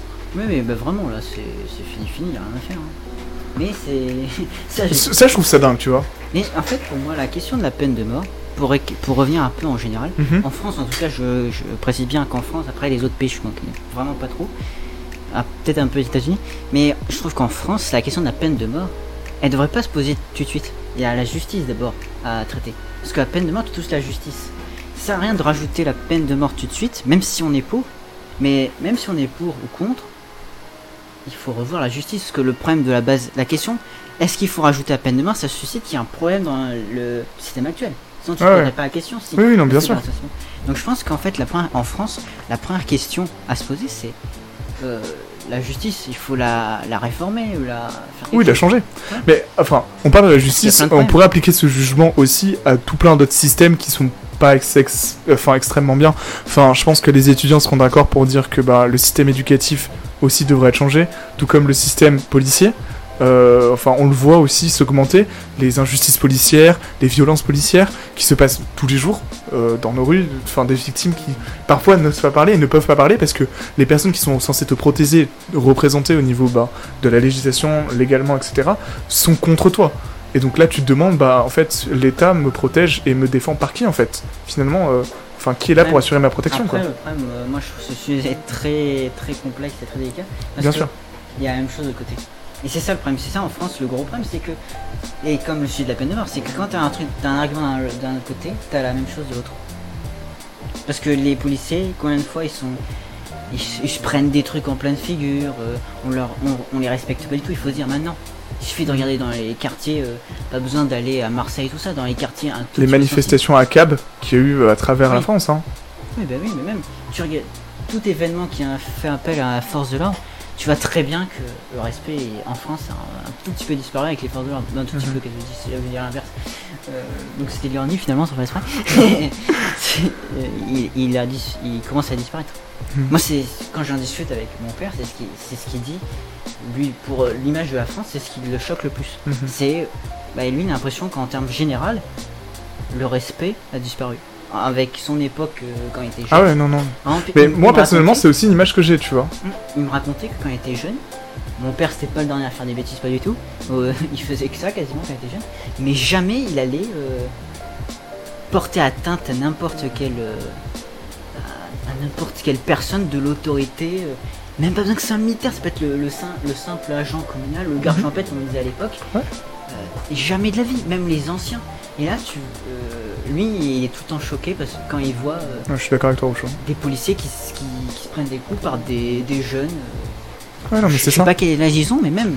Mais tu sais, genre, la violence qu'il y a dans les rues, etc., à Montpellier, le soir, enfin, ce genre de truc, enfin, moi, je parle de Montpellier parce que, bah, on habite à Montpellier, enfin, ça fait longtemps que je le dis sur live, euh, enfin, je trouve que c'est pas, c'est pas vraiment une découverte maintenant. Enfin, nous, à Montpellier aussi, on a vu cette augmentation de la violence qui se passe, euh, où les, je dirais, les rues, entre guillemets, deviennent de moins en moins sûres, et genre, euh, on sait pas, enfin, enfin, c'est inquiétant, pour beaucoup, hein, pour beaucoup de monde. Tu sais, genre, euh, des gens de plus en plus violents et de façon complètement gratuite. T'as vu la dernière fois un chauffeur de bus qui a été quasiment bah, tué euh, par des gens qui voulaient juste pas payer leur ticket et qui ont commencé à le tabasser. Ouais, c'est c'est ça. Mais c'est incroyable, c'est incroyable. Et pour juste revenir sur ce que disait Yaitos, euh, parce que j'aime pas laisser des commentaires, que- enfin des, des messages Ah oui, qui sont, tout, euh, qui sont pas lus, mais je voulais pas interrompre euh, Lucas Oui, qui parlait. Enfin, voilà. Mais euh, pour revenir un peu sur ce que disait Yaitos, euh, un des trucs, par contre, euh, c'est vrai que les personnes jugées mentalement instables et donc qui Ah sont oui. envoyées donc En prison, enfin qui ne sont pas envoyées justement en prison et qui sont envoyées dans des, des asiles psychiatriques, ils restent. Hein. Elles ne sortent plus des asiles psychiatriques, c'est une sorte de prison, mais entre guillemets un peu plus violente quand même, parce que justement, tu es dans un asile. Et le principe d'un asile, c'est que tu es isolé et sous médicaments. Euh, Donc, qu'est-ce que me dit Rouchou? Ah, Moi, bien, c'est bien. Je suis, je suis assez jeune et je et j'ai pu avoir une grosse dégradation de comportement de génération. Ouais, moi, je suis complètement d'accord. d'accord avec toi. Moi aussi, quand je réfléchis à ma jeunesse, je me rappelais pas tout ça. Peut-être après, j'étais Ouais, trop jeune. Moi aussi, moi aussi, je tu vois, genre, pas du tout La question que je me pose aussi, c'est que il y a plein de moments dans la vie où tu sais, genre, tu te rends compte que quelque chose existe et que t'as l'impression qu'il existe depuis pas longtemps. Euh, ouais. moi, je trouve ça extrêmement vrai parce que tu sais, genre, tu te rends compte, de, je sais pas, moi, des trucs à la con, mais genre, euh, un jour, je sais pas, t'es sur l'App Store, tu découvres Twitter et tu as l'impression que Twitter existe depuis pas longtemps. Alors qu'en vrai, euh, ça fait des années que Twitter est là. Et ça sur plein d'autres sujets, que ce soit. sur- C'est la découverte, c'est un peu comme euh, tu sais, Christophe Colomb. avec Ouais, voilà, Alors que c'est Viking, il l'avait découvert déjà des siècles avant. voilà, Mais vu qu'il lui, il a vu ça, il dit waouh. exactement. Ça. Mais le, le fait que Rochou voit ça, c'est c'est- bien. Ouais, mais c'est extrêmement bien. Moi, un des trucs, par exemple, que je voyais, par exemple, expérience, tu vois, genre collège, en fait, euh, bah, genre, j'ai adoré mes années collège, enfin, j'étais petit, euh, je sais pas, moi, on s'amusait, euh, on- enfin, quand j'étais au collège en sixième, on faisait des parties de ping-pong, on se cachait dans le lycée pour faire des cache-cache, enfin, tu vois, genre, un sixième, quoi. On s'amusait, genre, on se tapait des délires et euh, on était des enfants, quoi. On avait quoi, 11, 12 piges, enfin, je sais pas. Ouais, un truc comme ça. ouais. 12 ans à peu près. Donc on était petits. Et donc, waouh, c'est assez violent ça. Euh, J'y viens après. Et donc, euh, c'est très violent. et donc, euh, genre moi, genre quand j'étais petit, genre on faisait des trucs, genre on jouait aux billes, on faisait genre des trucs comme ça, genre des trucs d'enfants quoi. Aujourd'hui, tu sais, genre je vois les gens, tu sais, genre sur Instagram, TikTok, des gens de, je sais pas moi. euh, Juste ça, moi, ça- 11, 10 ans, qui déjà ont un téléphone portable, qui tu vois, genre sont actifs sur les réseaux sociaux. Moi, j'ai dû attendre le, le, la troisième, troisième de mon collège pour que mes parents me disent bon, peut-être qu'il serait temps de te créer un petit compte Facebook euh, si t'as envie pour pouvoir communiquer avec la famille et tout. Euh, alors moi, j'étais un peu un fou dans ma vie, donc euh, je l'avais créé avant ça, quand j'étais en sixième un petit peu fou. Mais bon, c'est Facebook, c'est pas TikTok. Facebook, tu postais quoi? Une photo par année, par mois? Enfin, c'est pas comme TikTok où tu postes euh, trois vidéos par jour, quoi. Euh, c'est complètement différent. Enfin, sur la divulgation de la vie, sur la façon dont tu te montres, etc. C'est pas du tout le même regard. Sur Facebook, à l'époque, quand tu postais une photo, c'était une photo de profil. Tu sais, genre, c'était une photo qui était censée représenter ta tête. Tu la changeais à peu près tous les mois parce que, bah, vu que t'étais adolescent, tous les mois tu changeais de tête. Euh, T'avais plus ou moins de boutons sur la tête, fallait, fallait vraiment que ça change, sinon les gens te reconnaissaient pas. Euh, là, aujourd'hui, euh, c'est incroyable parce que, genre, j'ai l'impression que tout le monde est sur les réseaux sociaux et même, tu vois, genre, des gens super jeunes sont ultra actifs sur les réseaux sociaux, font plein de conneries dans tous les sens. Moi, tu vois, genre, euh, j'ai gardé contact avec bah, des gens qui euh, étaient dans mon collège et des fois, bah, vu que j'ai des petites sœurs, des petits frères, etc., je regarde un peu ce qui se passe, tu vois, genre sur des générations un peu derrière nous, entre guillemets, enfin, qui, qui ont pas la même âge que nous, et je me rends compte de, bah, de ce qui se passe dans le lycée et je suis en mode, mais moi, ça se passait pas comme ça. Enfin, Ah oui, non, mais je suis nous, on était des enfants, là, j'ai l'impression de parler à des gens, bah, je dirais pas matures, mais genre, qui commandent des trucs qui sont vachement plus graves que ce que moi je pouvais commettre non. à l'époque, quoi. Ouais, mais ouais, pas du tout mature, mais. Bah, enfin, comme si c'était en amont sur leur temps plutôt. Ouais, c'est pas- ça. Pas de la maturité. ouais, ouais, parce non, mais c'est pas ça, mais. Enfin, dans le sens, ils font des bêtises plus graves que moi ce que je pouvais faire à l'époque, quoi. mais il suffit de regarder, euh, je crois que c'était pendant. C'est l'été là. euh, euh, la... Les enfants qui. Je veux dire, des enfants, c'est des, des- des adolescents, qui sont contactés et la fille qui a été tuée par un, par un gars, je crois, pour, alors qu'elle voulait juste protéger sa sœur. euh, et ça à cause du harcèlement sur les réseaux. Non, mais ça, c'est incroyable. l'affaire, Mais j'avais entendu. Bon, après, il y a certains trucs qui changent pas à travers les années. Moi, franchement, je me rappelle au collège, il y avait le début des olives, peut-être. Euh, et il y avait aussi, tu sais, genre cette histoire de, de baisser le pantalon des autres, euh, enfin, dans la cour, ce genre de truc, en public. Euh, mais, enfin, euh, ça existait, mais genre, c'était pas trop récurrent, quoi. Je pense que même à la génération de nos parents, ça, ça existait. Parce que Ouais. c'est un peu classique. Moi, un truc que je suis en train de penser là, découverte que j'ai fait et que je pensais qu'il existait que pour nous et qu'en fait, il existe depuis super longtemps, les Vans. Mais arrête, arrête. Moi, tu vois, genre, j'étais jeune, j'étais en troisième, tu vois, genre, je découvre les Vans, je suis en mode, waouh, c'est des chaussures stylées, c'est jeune, c'est à la mode et tout et tout. Euh, et j'étais en mode, bah, c'est trop cool, enfin, tu vois, genre, euh, je vais pouvoir porter ça et tout. Et là, tu sais, genre, je départ avec mes nouvelles Vans et tout. Et mon père qui me fait, ah, attends, je portais ça quand j'étais jeune, et j'étais en mode, quoi? C'est pas Quoi? possible. euh, Attends, j'ai raté un épisode là. bah, beaucoup même. Mais j'étais pas né, figure-toi. 1966, euh, racine de. C'est quoi encore? C'est racine de Radiant? Non. Non, racine de Vance. Enfin, de Hans, ANS. ah oui. 1966. Et donc, euh, ouais, non, j'étais pas né. donc, euh, bah non, je savais pas. Ouais. Euh, mais un truc après, tu vois, genre, il y, a des- il y a des conneries que je découvre, tu vois, genre, bah par exemple, un truc que tu vois, genre, euh, je sais pas si vous connaissez, mais un youtubeur français qui s'appelle Amixem, Ouais, je connais. parle devant ton micro, toi, de temps en temps. Mais- Mais je Euh. suis juste à côté, arrête.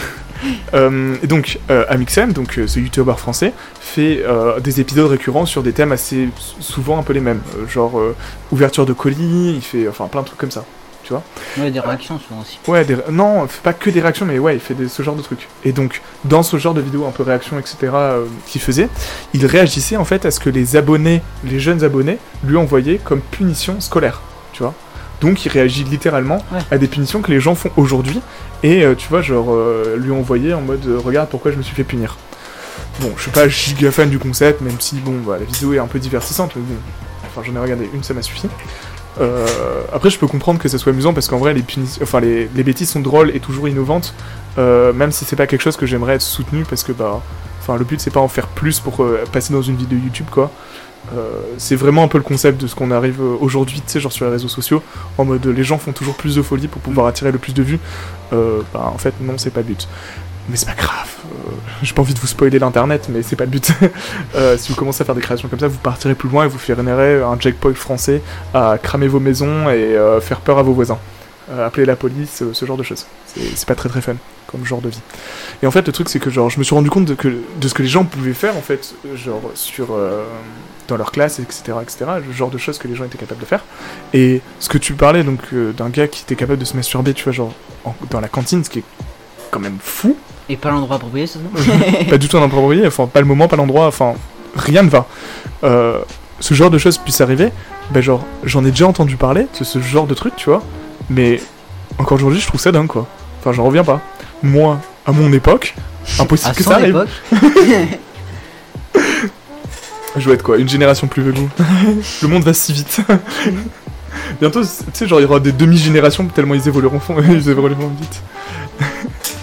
Parce que tu vois, genre déjà, tu vois, genre, euh, je trouve ça dingue, mais enfin, c'est peut-être la jeunesse qui fait ça, mais tu sais, genre, je parle de- avec mes parents et leurs amis, tu sais, genre, ils ont des gestes différents, enfin, quoi, 4, 5 ans de différence, et tu vois, il y, y a pas trop de différence entre eux, ouais, tu vois. Et euh, ça va, ils font partie de la même génération. Moi, je parle avec quelqu'un qui a 4, 4 ans de moins que moi. Enfin, la différence, tu vois, genre, avec moi et la vie qu'il peut avoir est complètement différente. Et les avis sont complètement différents. Alors je me dis, est-ce que ça ralentit plus tard? Ça fait une sorte de Je pense qu'il y a ça aussi. li- limite, tu vois, genre vers laquelle il tend. Et donc forcément, tu vois, genre à un certain âge, on fait partie à peu près de la même génération. Donc on vit à peu près les mêmes choses. Ou est-ce que vraiment, tu vois, genre, euh, c'est c'est vraiment euh, particulier à moi en mode... euh, Enfin, j'ai l'impression d'être... Non, je suis, d'accord. parce que, tu vois, genre, je me souviens, on se souvient tous, tu sais, genre, euh, de cette époque à l'école, où, genre, tu rencontrais, tu sais, genre, à l'école primaire, hein, je parle bien de l'école primaire, je pense que tout le monde a dépassé ce stade-là, euh, enfin, j'espère. si vous êtes à l'école primaire encore, il serait peut-être temps d'aller vous coucher. Euh, mais bon, à l'école primaire, euh, Papa, c'est papa qui ressort de moi. mais bon, euh, enfin, quand tu sors de l'école primaire, tu sais, genre, tu vois un an de moins que toi, tu sais, genre, t'as l'impression que c'est des enfants. Enfin, tu sais, genre, en mode, toi, t'es déjà un peu plus grand, t'es en mode, hé, oh, on va pas déconner, je suis en CM2 là. Euh, euh, enfin, euh, on arrête les conneries là. Euh, euh, je joue plus bi. Moi, c'est les cartes Pokémon. tu vois, genre, cette différence. Et là, aujourd'hui, bon, je parle à des gens qui ont 2-3 mois que moi, enfin, ça va quoi. Alors, on joue. Moi, j'ai 13 ans et je ne suis pas vraiment dans la même passion de ceux de mon âge. Bah, je trouve que c'est une bonne chose. Parce Ouais, que bon, le cannabis, ouais, c'est pas forcément une bonne chose. Oui, c'est pas bien. Au final, dealer de la drogue, c'est pas forcément une vie. Non, mais Et se masturber dans la cantine n'est pas forcément une profession. non, mais je pense que t'as raison. C'est pour moi, je vois pas ça du tout comme négatif. Au contraire, je Ah. vois ça plus comme positif. Moi, je, je trouve aussi. De toute façon, il faut mieux être original que normal. Moi, Franchement. c'est ma devise. Là-dessus, je suis d'accord. Mais pour avoir discuté un peu avec toi, Rouchou, enfin, les passions que tu fais aujourd'hui, parce que bon, j'ai un peu discuté avec Rouchou, je connais un peu Miss si tu vois ce que je veux dire. Non, je rigole, hein, je plaisante. Mais euh, pour un peu avoir discuté avec toi, enfin, Rouchou, ce que tu me parlais et ce que tu nous décrivais la dernière fois, c'est le fait que tu étais super créatif, que tu faisais des, des vignettes pour des vidéos YouTube, que tu t'intéressais au montage, que tu t'intéressais au Twitch, à la création, ce genre de choses, au dessin aussi, parce qu'on a vu pas mal de tes dessins sur la chaîne qui sont incroyables. Euh, enfin, tout ça montre que bah, enfin, t'as rien de bizarre et différent par rapport aux autres. C'est vraiment juste que, bah, au lieu de t'intéresser aux mêmes conneries que forcément les gens de ton âge s'intéressent, bah, tu t'intéresses à des choses qui sont un peu plus élevées. Et ça, c'est une preuve d'intelligence de ta part, finalement, Euh, et de démarcation. Et je trouve ça vachement intéressant. Moi, je sais pas toi, Lucas, mais euh, toutes les années que j'ai passé lycée-collège, enfin, j'ai dû me forcer à aimer des trucs pour pouvoir faire des liens avec des gens. Bah Euh, moi justement non, je faisais plus, euh, je pense, si j'ai bien compris comme lui. Moi au contraire, je faisais jamais comme les autres. Au- Oui, au non. collège, Mais justement, c'est ça. Ça veut dire que je faisais jamais comme les autres, mais si je voulais faire comme les autres, fallait que je me force pour le faire, tu vois ce que je veux dire? Ah oui, bah oui, bah, carrément oui. Dans le sens où, bah, tu sais, genre, je pense que, enfin, pour tous ceux qui sont concernés par le sujet, euh, moi j'ai eu plein de moments comme ça, où, bah, genre, je sais pas, j'étais en train de, bah, de faire des trucs et tout, et tout le monde me parlait, je sais pas, de rap, de vidéos de rap que moi, enfin, m'intéresse pas du tout, rap ça, français, je suis pas ça. giga fan, enfin, ça me dérange pas d'écouter, mais, enfin, c'est pas la musique que j'écoute pour me détendre, euh, ni pour, enfin, je l'écoute pas du tout, soyons francs, euh, soyons francs, pour une fois, soyons francs, euh, non, j'écoute pas de rap français, à part peut-être dit. Flo il y a un petit moment, mais ça fait longtemps que je les ai pas écoutés, et bon, essentiellement, j'écoute pas de rap français, et pour faire comme les autres de mon âge qui commençaient à écouter le rap français, qui commençaient, hein, je dis bien commencer parce que genre, euh, euh, quand j'étais au collège, le rap français ça existait pas vraiment vraiment quoi, euh, c'était le Ça a début, commencé. ça commençait, c'est le début. Enfin, il y avait quelques noms qui ressortaient, mais les grands noms étaient des noms américains. Non, même français, t'avais. au collège. Oui, oui, je suis sûr au collège. Parce qu'il y avait un gars qui était fan de rap et il faisait que m'en parler, que ça m'intéresse pas. et euh, Moi, je te laisse rechercher euh, Magic System qui commençait, qui finissait, Magic et qui a donné après tous les autres trucs, Maître Gims. Ouais, mais bon, oui, non, Macro Games, euh, ouais, ouais, mais c'est le début quoi. Mais ce que je te dis, le- Et- de ce que je me rappelle, moi, c'est- la sixième, c'est vraiment le déclenchement de, qu'on a entendu parler de tout ça, de- du rap français. Euh...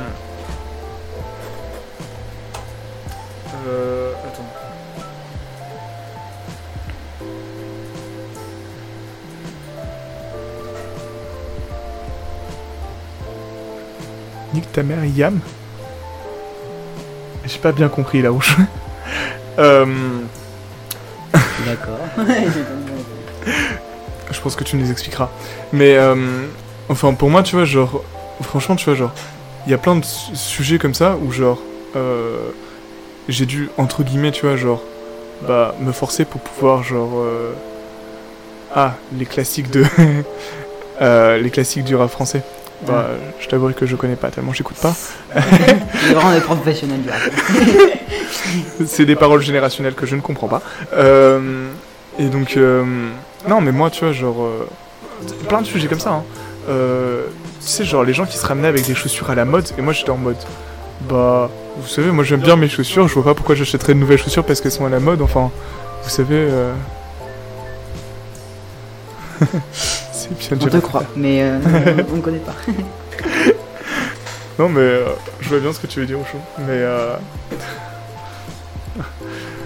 le truc, tu vois, genre, c'est que les choses évoluent et changent pour les générations, et forcément, bah, les individus changent et évoluent aussi. Et je, je suis d'accord. Moi, je suis quand même, enfin, comme toi, effaré par genre les proportions que ça a pris, disons-le, Carrément. par ce que c'est devenu aussi, disons-le aussi. Et euh, j'en reviens pas de, tu vois, genre, ce qui a pu arriver, entre guillemets, à, bah, à tout ce qu'on a vécu, quoi. Dans le sens où, moi, je me... Des belles époques, comme je les ai vécues, euh, où, bah, genre, euh, le cannabis et la drogue étaient pas des sujets, tu vois, genre, récurrents du collège. Genre, enfin, on commençait à en entendre parler, tu vois. Mais, enfin, quand c'est vraiment rentré dans le collège, moi, j'étais déjà sorti du collège, tu vois ce que je veux dire et là maintenant j'ai des retours de ce qui se passe dans le collège dans lequel j'étais.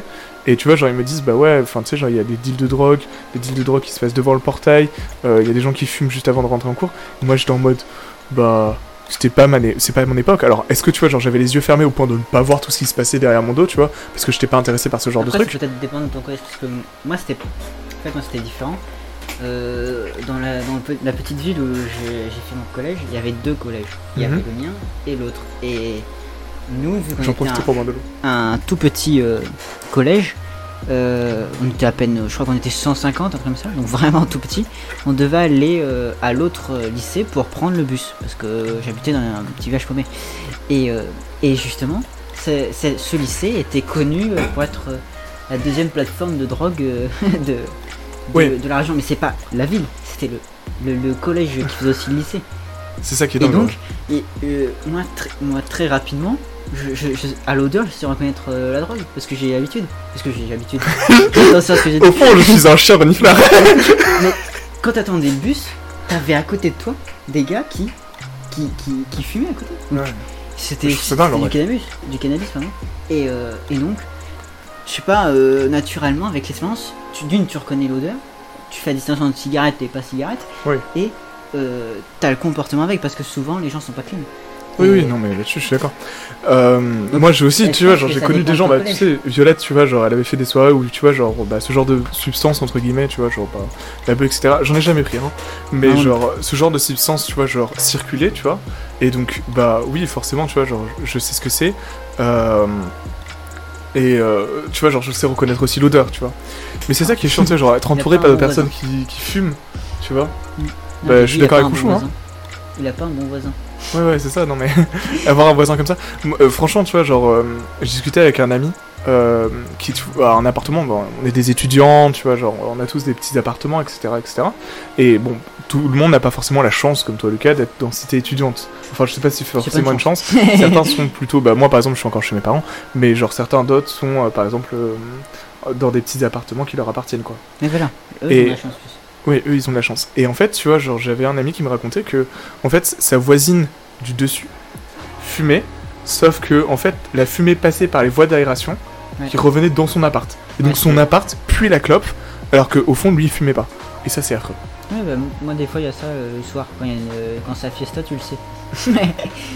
Quand c'est la fiesta, ta chambre, elle sent la clope, c'est ça? Ouais, dans, dans ma salle de bain, parce qu'il y a la VMC dans la salle de bain. qui est, est en commun vu que c'est un immeuble. Évidemment. Et donc, si quelqu'un décide de faire un aqua dans sa salle de bain, bah, tout l'immeuble est fait un aqua avec lui, en fait. Exactement. Je trouve ça trop drôle. Bon, un peu triste aussi, mais très drôle. Ouais, salut. Euh, mais bon, ça c'est un exemple. hein. Euh, revenons à notre sujet, parce qu'on divague, on divague. On divague beaucoup là. Beaucoup. Sais un peu. Au fond, qu'est-ce que la divagation sur Discutio? Bah, c'est l'essentiel de notre émission. Discutio. Eh, ça fait déjà une heure et demie qu'on est en live. C'est vraiment pas mal, hein. Ouais. Je suis très content. Bon, on a parlé un peu de tout ça, de la peine de mort en France, etc. Je vous demande, vous le chat, je sais pas pourquoi je pose ma main là, elle, elle est très proche de la caméra, ça me fait bizarre. Bon, je vous demande, vous dans le chat, est-ce que vous connaissez des, euh, des moyens dont la peine de mort a été mise en place, tels que, j'en cite quelques exemples, donc la guillotine, on en avait parlé avant, Euh, on avait aussi la pendaison, est-ce que vous en connaissez d'autres? Euh, Proposez un peu ce que vous avez. Euh, L'un des moments où, genre, la peine de mort a été la plus créative, entre guillemets, Le plus créatif. Vas-y. c'est une façon de parler, Lucas, comprends-moi, c'est créatif tout ça. Euh, c'est lors de, du Moyen-Âge, et je trouve ça incroyable. Euh, parce que, en fait, euh, vers la Révolution à peu près, à peu près, hein, j'ai pas de. J'y viens, La révolution. oui, j'y viens. Allez. Vers la Révolution, euh, laisse-moi divaguer un peu, et, euh, Ouais, je- non, mais là, c'est faux. Laisse-moi divaguer. Donc, vers la Révolution, euh, il a été décidé que les. Je vais y arriver. Il a été décidé que les moyens de tuer, donc la peine de mort, devaient être nets et rapides. C'est Ouais. pour ça que plusieurs années plus tard, enfin quelques années plus tard, la Révolution c'était en. Bah, 1789. Oui, exactement. Et en quelle année a été inventée la guillotine? Euh, 94, un truc comme ça. Euh, Non, c'était 92 la première exécution à la guillotine. Ah, bah, 92. Mais bon, euh, ça- quelques années plus tard, euh, bah, merci Rouchou pour ta participation, j'y reviens juste après. Euh, et donc quelques années plus tard, donc on a la guillotine qui est en France l'un des moyens les plus rapides, euh, sans douleur, euh, de tuer un individu. Ouais, c'est une À grande l'époque. efficacité. ouais. Une efficacité sans nom. Parce qu'on le rappelle avant, euh, un moyen de, euh, de tuer que Rouchou n'a pas cité par exemple, c'est donc la hache euh, avec un bourreau, comme on le faisait donc à l'époque, Ou le sabre aussi, il y avait. pour la décapitation. Hein Il y avait aussi avec le sabre. Il Oui, avec le sabre aussi, mais deux. ça c'était plus pour les colonels, général, ce Oui. genre de choses. Mais bon, à la hache, comme on le faisait bien à la Moyen-Âge euh, médiéval, c'était ultra violent parce que la personne déjà arrivait la plupart du temps bourrée pour supporter le fait qu'il allait tuer un homme avait ça, ouais. et euh, décapiter quelqu'un.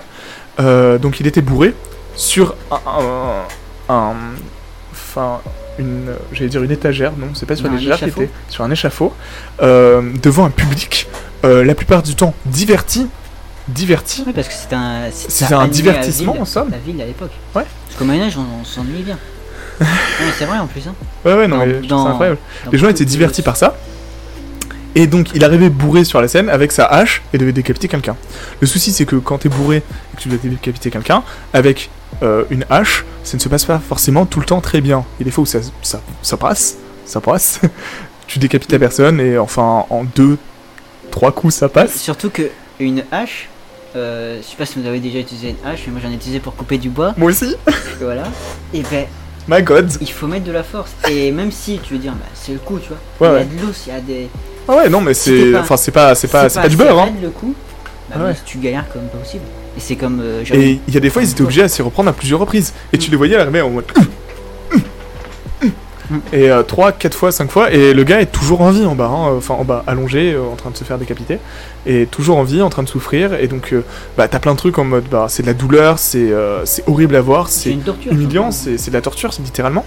Et, euh, et je trouve ça dingue quand même de se dire qu'à une époque c'était comme ça qu'on tuait les personnes. Enfin, entre guillemets, je vais bien dire ça entre gros guillemets, euh, ils ont eu ensuite la chance entre guillemets de d'inventer un moyen plus rapide et efficace de tuer parce que c'était vraiment douloureux et affreux alors que la guillotine était beaucoup plus efficace parce que bah direct, net.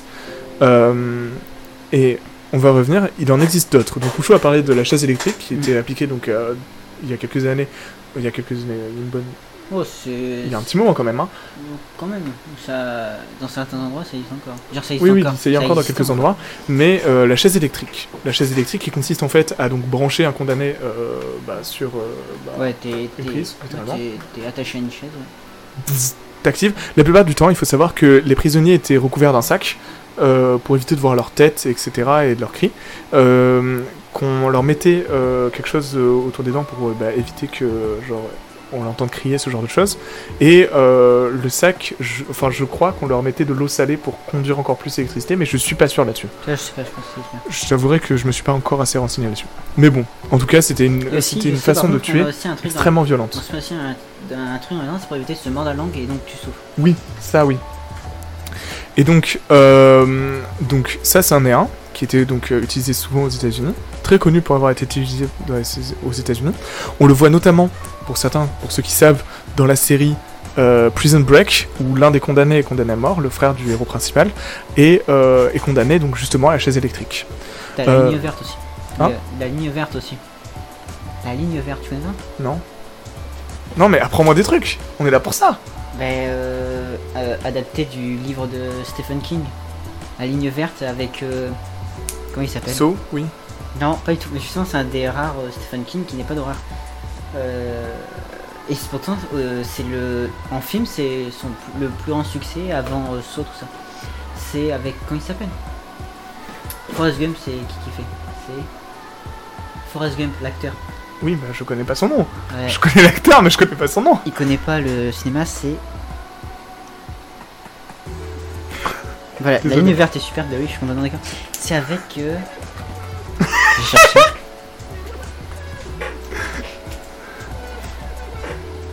Je ris pas de toi, hein, c'est juste que je trouve la situation drôle. Non, je connais pas. Désolé. Je Ah, Tom Hanks, voilà. Ah, bah oui, bah oui, Mais évidemment. Bah voilà, bah c'est lui. Et ben, et euh, ah oui, et, et, euh, le, le condamné à mort, c'est euh, euh, Michael Clark Duncan, ouais, l'acteur.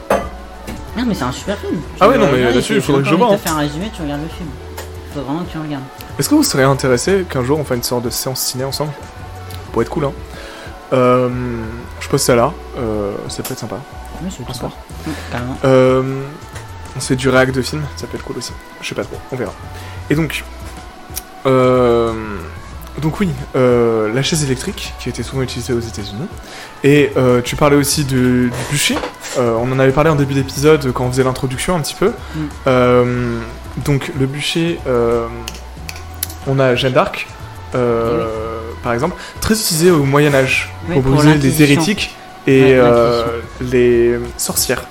Pourquoi? Parce que on pensait en fait que le feu, qui est donc euh, défini comme quelque chose de dangereux, mais aussi des fois sacré, on retrouve de nombreuses apparitions du feu, notamment dans la Bible, euh, comme quelque chose de à la fois dangereux, mais surtout et très important en relation avec Dieu.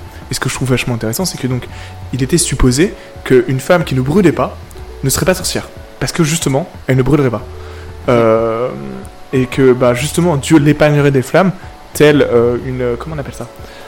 Euh, tel un miracle, tel, tel euh, un miracle qui pourrait se produire. Et donc, euh, il était dit que euh, c'est pareil pour la noyade. On pensait que, bah, genre, en attachant des charges sur une femme, et en l'envoyant à l'eau, Dieu la sauverait et permettrait au fait que, bah, genre, elle ne mourrait pas de la noyade. Euh, on a pu prouver par la suite, et heureusement, que c'était quand même quelque chose de faux, scientifiquement. Mais tu dis heureusement l'Inquisition, ceux qui disaient ça, ça existait jusqu'au XVIIIe siècle. Hein. Ouais, c'est ça qui est dingue, hein. Ouais. Vous imaginez un peu les, les croyances qui ont perduré Et ça, c'est grâce à l'éducation, entre guillemets, parce que, bah, euh, faut, faut se souvenir quand même que, genre, pendant longtemps, l'éducation était un privilège, et en plus de ça, euh, que euh, la science était très restreinte sur les recherches qu'elle pouvait pousser. Euh, tester si le corps pouvait résister au feu était quelque chose d'interdit. Et vu comme quelque chose d'hérétique. On pouvait pas disséquer un, un corps humain. C'était interdit. Pouvait pas aller regarder ce qu'il y avait à l'intérieur d'un corps humain. Alors que ben, la médecine moderne se base quand même là-dessus. Euh, faut se dire à une époque, genre l'église punissait ce genre de comportement. Oui, mais après, il y en avait des scientifiques qui le faisaient en clandestin. Oui, C'est comme qui le faisaient, pu qui bravaient la loi. aussi à l'époque. Hein C'est comme ça qu'ont été faits les, plupart des, pro- pro- des progrès, c'était en secret à la base. Oui. Et après, ils ont trouvé des moyens pour, le, pour ne pas dire qu'ils ont fait ça pour comprendre ça. Oui, non, là-dessus, je suis d'accord. Mais euh, on se rend compte que, bah, genre, c'est quand même un certain frein au savoir et à la connaissance euh, qui, euh, qui est quand même assez embêtant. Mais bon, on a pu évoluer après. Moi, j'en ai d'autres que j'ai marqués. Ça me rappelle, euh, attends, avant que tu passes, Ah ouais je sais plus comment il s'appelle le médecin euh, en question, mais c'était pendant les temps modernes, vers là. Le, le gars, pour ses études, il profitait qu'il y avait des blessés de guerre pour observer l'organisme, tu vois. Il y avait une ouverture, je sais pas, dans le bras parce qu'il Ouais. s'est pris un, pas, un éclat ou je sais pas quoi. Et ben il en profitait pour regarder à l'intérieur tout ça. Et il disséquait en vivant les gens. C'est affreux, mais en même mais temps, tu vois, genre. Juste dans la partie après, il, se- soignait, mais il en profite. Il a, le seul moyen pour observer le corps, c'était d'attendre C'est qu'il y ait des des, des personnes de. C'est c'est fou quand même. Mm. C'est quand même dingue de voir ce genre de truc. Et donc, euh, moi, ce que j'avais noté de tout ça, c'est que bon, il existe à travers le monde encore des supplices euh, de ce genre de, de trucs qui peuvent apparaître. hein. Euh, donc, on a certains qui datent, euh, qui sont euh, très marqués par bah, l'époque du Moyen Âge, comme je vous avais dit tout à l'heure, comme par exemple le supplice de la roue, qui sont des tortures. Mais en fait, on s'est rendu compte que ben, enfin, plus on avance dans le temps et on arrive de l'époque proche de l'époque moderne, moins, en tout cas en, France, la torture est présente. Jusqu'au point où on arrive jusqu'à la guillotine. Donc à l'époque, au Moyen-Âge, on avait beaucoup ce genre de trucs avec le supplice de la, de la roue, la décapitation à la hache, comme je disais tout à l'heure, ou au sabre. Euh, on avait aussi. euh, je vais retrouver. euh, la lapidation à une époque, enfin il y a très très longtemps. Euh, et encore aujourd'hui, il faut se dire que la lapidation existe toujours. Hein, dans des pays, bah, par exemple du Moyen-Orient, où euh, des femmes sont lapidées pour ce qu'elles portent, des hommes sont lapidés pour leurs pensées, ce genre de choses, c'est quand même fou de se dire que genre des gens sont torturés, lapidés, en place publique, hein, ultra humiliant devant tout le monde, euh, parfois devant les yeux de personnes qu'ils aiment, de personnes qu'ils connaissent, euh, incapables de ne faire quoi que ce soit parce que ben impossible de se, enfin de, protester face à ce genre de choses. Euh, sinon tu le rejoins à la lapidation, hein, littéralement. Euh, donc c'est un, peu- un peu impossible de, de protester ce genre de truc. Et c'est quand même dingue de se dire que encore aujourd'hui, il y a des gens qui sont lapidés. Le pire dans la lapidation, donc en quoi consiste la lapidation essentiellement? Le gars, tu veux expliquer? Oh, vas-y. bah, la lapidation consiste essentiellement à euh, donc condamner à mort un- une personne jugée comme coupable et donc de la mettre en face d'une foule et donc de lui lancer des pierres jusqu'à qu'elle meure. Sauf que les pierres lancées sont particulières. Elles ne sont pas ni trop petites pour ne pas faire mal, ni trop grosses pour la tuer d'un coup. Le but c'est faire souffrir la personne à travers le processus. Et c'est vraiment le but. Les gens, en lançant leurs pierres, savent ce qu'ils font. Et c'est pas genre euh, des gens entraînés, spécialisés qui le font. C'est des gens dans la rue.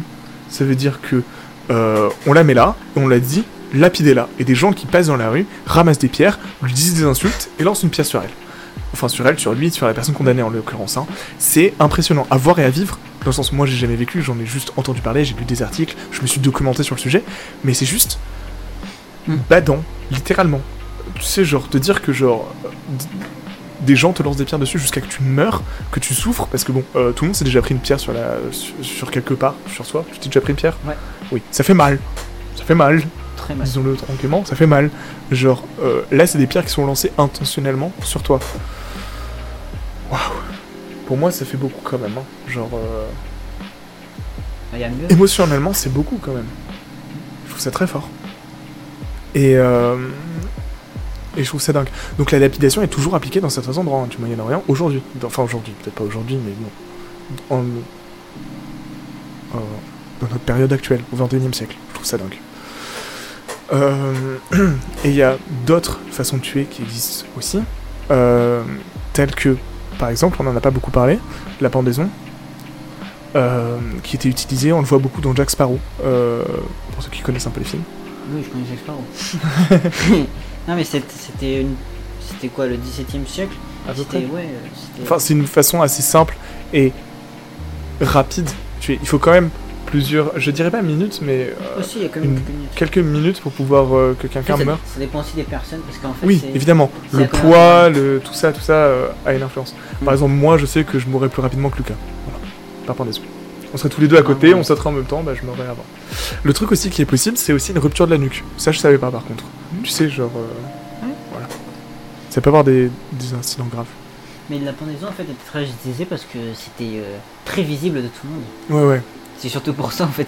Et puis extrêmement Et humiliant. tu Hein. peux mettre euh, en spectacle aussi. Ouais. Il y a tout un, une mise Parce en que scène, tout ça. Une personne qui est pendue involontairement, contre sa volonté, euh, va inconsciemment chercher à se battre. Et donc tu vas la voir se remuer dans les airs sans pouvoir faire quoi que ce soit, parce que, bah, genre, euh, elle ne peut rien faire. Et c'est affreux à voir. Euh, je vous souhaite un jour, de... enfin, je vous souhaite de ne jamais voir ça, parce que c'est vraiment affreux, mais ça arrive et ça se passe, et c'est un peu affreux. Enfin, un peu beaucoup. Et enfin, comme dernier, enfin comme dernier, c'est pas le dernier des moyens de méthodes utilisés pour tuer de façon légale par des États, mais euh, c'est le dernier que je vais aborder ici, c'est l'injection létale. Donc qu'est-ce que l'injection létale? C'est le moyen le plus humain proposé par l'État américain. Comme vous le savez, comme je vous l'avais expliqué, les peines aux États-Unis sont cumulables. Donc, euh, en fait, on a un système où bah, la, peine est cumulable, donc tu peux avoir plusieurs années de prison et jusqu'à monter jusqu'à des, sommes incroyablement folles. Bon, ça c'est un fait, on en a discuté, je pense qu'on va pas revenir là-dessus. Sauf que, euh, donc, si un condamné est donc euh, condamné à mort, qu'est-ce qui se passe? Le condamné va donc euh, être confronté à une période avant la mort où il va savoir qu'il va mourir et euh, de un ne pourra rien faire parce que bah, la décision a été prise, le jugement a été fait, et va rester en détention avant sa mort. Euh, et cette période peut durer très longtemps. Quand je dis très longtemps, il peut se passer entre le jugement et la condamnation à mort euh, jusqu'au procès, euh, pas jusqu'au procès, pardon, jusqu'à bah, l'acte en lui-même. Mm. Il peut se passer parfois une trentaine d'années. Quand je dis une trentaine d'années, c'est une trentaine d'années. C'est énorme. 30 ans pendant laquelle la personne attend juste sa mort dans une prison. Je trouve ça fou. Euh, 30 ans déjà c'est super long, c'est l'une des c'est enfin c'est la peine la plus longue française. Eux ils passent ça en sachant qu'à la fin de ces 30 ans, ils vont mourir. Euh, de plus, ce que je trouve incroyable, c'est que c'est euh, un jeu psychologique de malade. Euh, quand je dis ça, c'est juste pour vous dire que genre euh, pendant bah, toute cette période de 30 ans entre guillemets où cette personne va attendre la mort, euh, elle va se retrouver face à la perspective de sa mort et va euh, enfin vivre en sachant que tout ce qu'elle lui reste c'est la mort quoi. Enfin et qui ne peut rien faire. C'est pas comme nous là aujourd'hui où je sais genre je vais si par exemple je sais je vais mourir dans je sais pas moi 10 ans bah j'ai le temps de faire des trucs. J'ai le temps de me dire que je vais pouvoir préparer les choses et je vais pouvoir euh, Oui, faire des choses pour marquer la vie je sais pas. Faire des dons aux gens je sais pas voyager faire ce que j'ai envie. Tu vois ce que je veux dire? Pour eux c'est pas possible parce qu'ils sont en prison. Tu peux rien faire. Tu peux juste attendre que ça arrive. Et tu es dans l'attente de ce que ça arrive. Donc ça c'est ce qui se passe au- aux États-Unis. Et je trouve que c'est quand même un jeu psychologique énorme. Donc, je fais une petite vérification de temps en temps. Et euh, et donc euh, comment se passe la mort aux États-Unis? Comment est-ce que ben on tue quelqu'un aux États-Unis en France on, on a dit que ben, on tuait plus les gens déjà et à l'époque on, on utilisait euh, ce système de guillotine inventé dans les années euh, 1980, euh, 1792. Ouais. J'imagine dans les années 1900, n'importe quoi. Bon, dans les années 1792, approximativement. Euh, et donc, euh, au même moment, euh, l'empire euh, toscane, Dans le duché. eux déclaraient le fait que, bah, genre, dans leur pays, on tuait plus personne. Je trouve ça incroyable. Euh, mais je reviens à ça. Comment se passe l'exécution aux États-Unis par injection létale? Le principe est simple. Pour éviter un côté humiliant, dégradant, euh, douloureux d'une exécution, comme on pourrait le faire lors d'une exécution à guillotine, ils ont décidé euh, d'utiliser un autre procédé, qui est donc l'injection létale. Le concept est simple. C'est trois seringues qu'on va éjecter progressivement. La première va servir à endormir. Dodo. La deuxième, je plaisante, hein. La deuxième va servir donc à paralyser les muscles. Donc là, tu ne peux plus bouger. Il est figé. Euh, et la troisième va servir à tuer par arrêt cardiaque. Donc en fait, la première t'endort, comme ça, ben, tu n'es conscient de rien. La deuxième te paralyse, comme ça, tu ne peux plus bouger. Et la troisième te tue. Euh, c'est dit comme le moyen le plus humain et le moins douloureux existant pour tuer, d'après ben, ce qui est raconté et les différentes euh, sources que j'ai trouvées qui soutenaient la peine de mort. Euh, aux États-Unis en tout cas. Euh, et je trouve ça dingue de se dire que, bah, genre. à plus, Rouchon. Merci beaucoup. Bah, moi je me lève à 4h et je suis encore en live pendant au moins une heure. Mais c'est pas grave, on est là. Bonne soirée à toi. Merci beaucoup d'avoir été là, hein. ça m'a fait plaisir. Ouais, bah oui. N'hésite pas à revenir quand tu veux. Je suis d'accord. On sera, plaisir, on sera ravis de te revoir vendredi prochain pour un live. Euh, en tout cas, euh, et donc c'est décrit pour beaucoup comme la façon la moins douloureuse de tuer euh, pour les rendant la chose le plus humain possible euh, afin que cela soit accepté par la population et par les personnes qui vont mourir, quoi, finalement. Et c'est pour ça que je trouve ça intéressant de revenir là-dessus.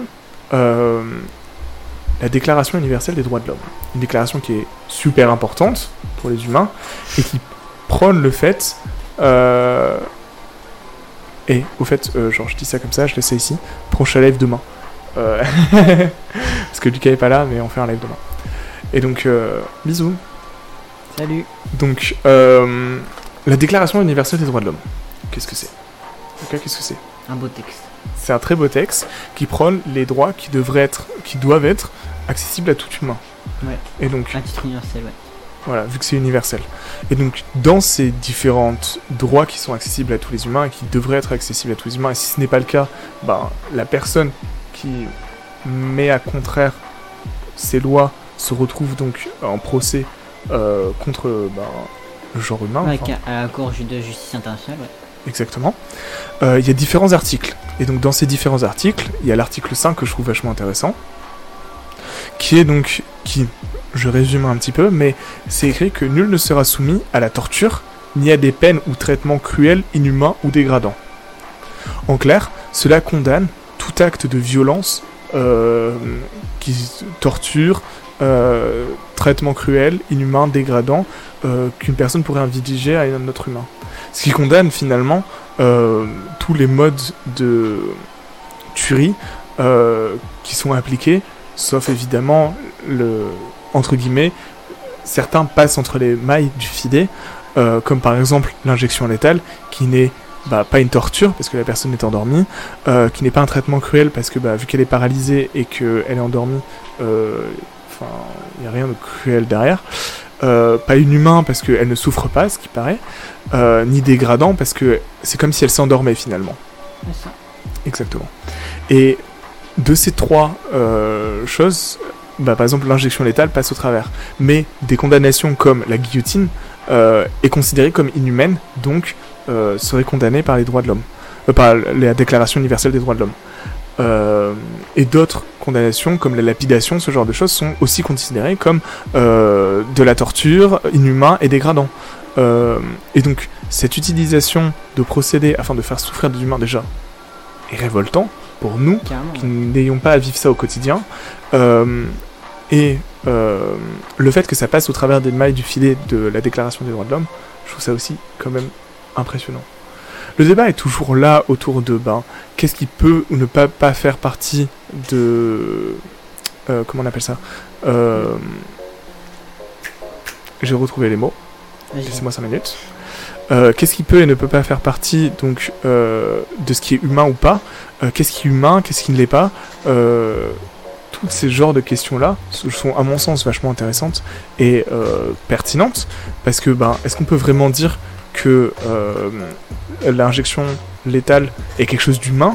Est-ce que c'est vraiment humain de- d'endormir quelqu'un et de le faire mourir dans son sommeil?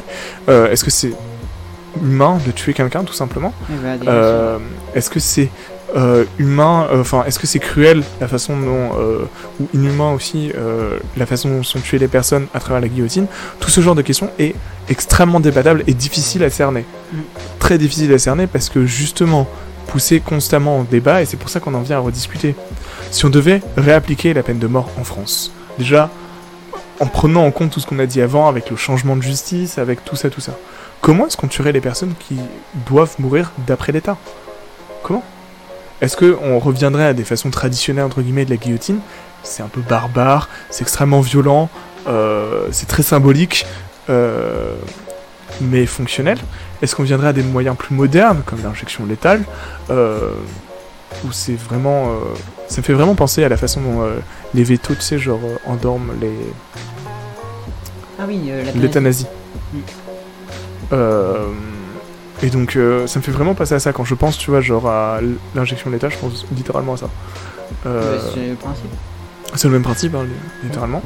Et, euh, et donc, qu'est-ce qui est humain, tu vois, genre l'infliger à des animaux, pour les gens c'est normal, l'infliger à des humains, ça ne l'est pas, euh, etc., etc. Je trouve que c'est... Il y a grave moyen de, de discuter pendant des heures là-dessus, parce que, bah, genre, c'est des sujets sur lesquels il n'y a pas de fin, finalement. D'accord avec moi parce qu'on aura beau en débattre et continuer, ce sera simplement nos avis à nous. Et forcément, euh, ces avis-là diffèrent de chacun. Et forcément, euh, tout le monde n'aura pas le même avis. Et des gens auront toujours des avis différents et des arguments différents à apporter. Ce qui ferait que le débat n'aurait jamais de fin. Alors, si vous voulez vous exprimer là-dessus, aucun souci. Mais à mon sens, euh, pour moi, c'est un acte violent.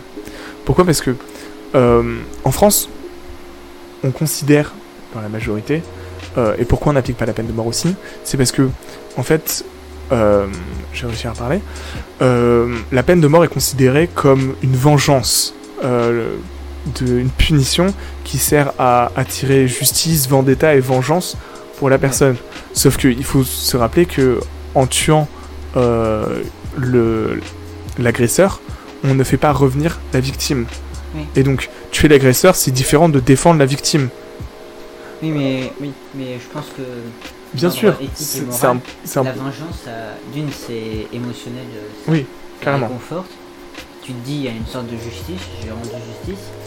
Et, euh, et je voulais dire, oui, et euh, Et c'est ta propre justice, ce n'est pas une justice qui est due à l'État. c'est c'est un des arguments de la peine de mort, c'est bah, autant la laisser faire à un système encadré au lieu de laisser les gens faire la justice, parce que ça, ça il y a plein de cas où les gens ils ont, Mhm. ils ont, ils ont pas eu justice selon eux, euh, parce que je sais pas, euh, la justice a décidé qu'ils auront 10 ans de prison et après ils seront en liberté. Et Ouais, alors après ces, ces 10 ans de prison, ben, il y a la vengeance. ouais, ouais, non, Dans un sens, euh, il aurait mieux fallu. euh, tu t'as- d'un- ordre moral, tu te dis, faut mieux laisser ça à, à une, une entité déjà qui est supérieure puisque c'est l'État. Mhm. Et en plus, normalement, à part si c'est un État est un peu instable et anarchique, sinon c'est encadré, réglementaire. Tu vois. Ouais, ouais, non, mais je vois bien ce que tu veux C'est dire. un des arguments. Euh, euh, mais en fait, ce qui est vachement intéressant dans le système français, c'est qu'on voit en fait la, la punition de la prison comme une façon de progressivement euh, faire revenir un individu vers le droit chemin entre guillemets. Ça veut Oui, dire c'est ouais, ça. ne pas euh, la mettre dans la case tu resteras toute ta vie euh, bah, criminel et tu ne pourras jamais changer, mais plus en mode c'est une étape pour euh, une réhabilitation progressive où au début on t'enferme et bah, on te met à l'écart un peu de, bah, de tout ce qui a fait que tu es devenu bah, criminel. Ensuite, euh, tu prends le temps de réfléchir à tes actions et à ce que tu as fait pour progressivement revenir vers une vie active où tu agis bah, comme un citoyen normal le ferait, entre guillemets. Euh, alors que la peine de mort, euh, c'est un acte violent qui sur lequel tu ne peux pas revenir. La personne ne peut pas réfléchir à ses actions une fois qu'elle est morte, quoi.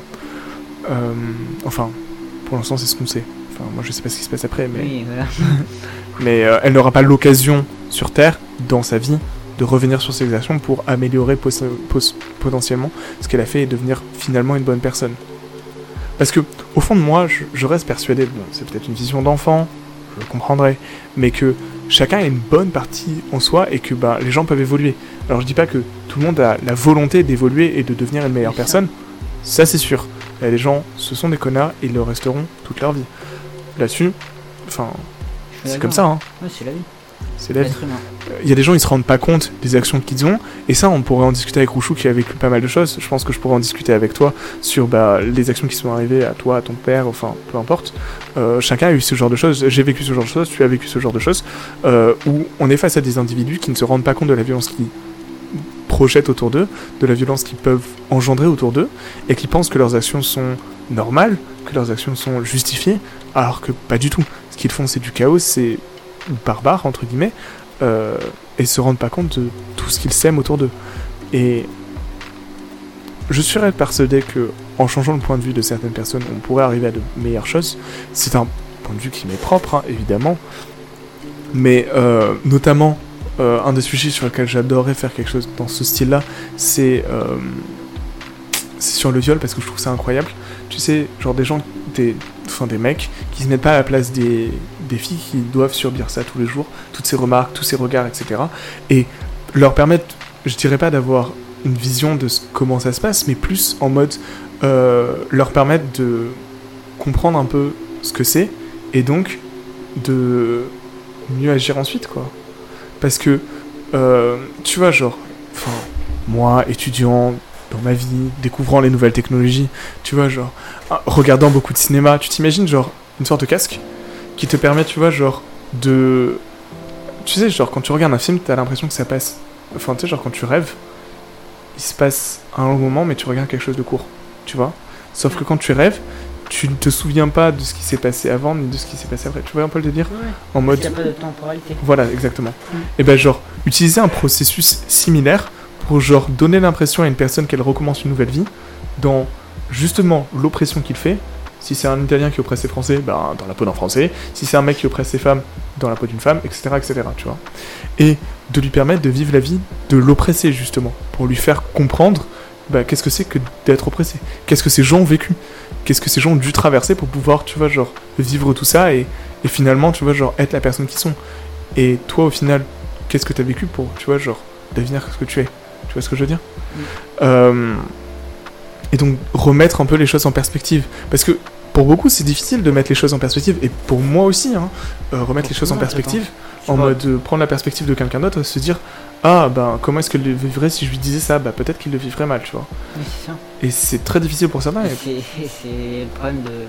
C'est le problème qu'a tout individu dans une société. Oui. Ou bien dans, dans un collectif en tout cas.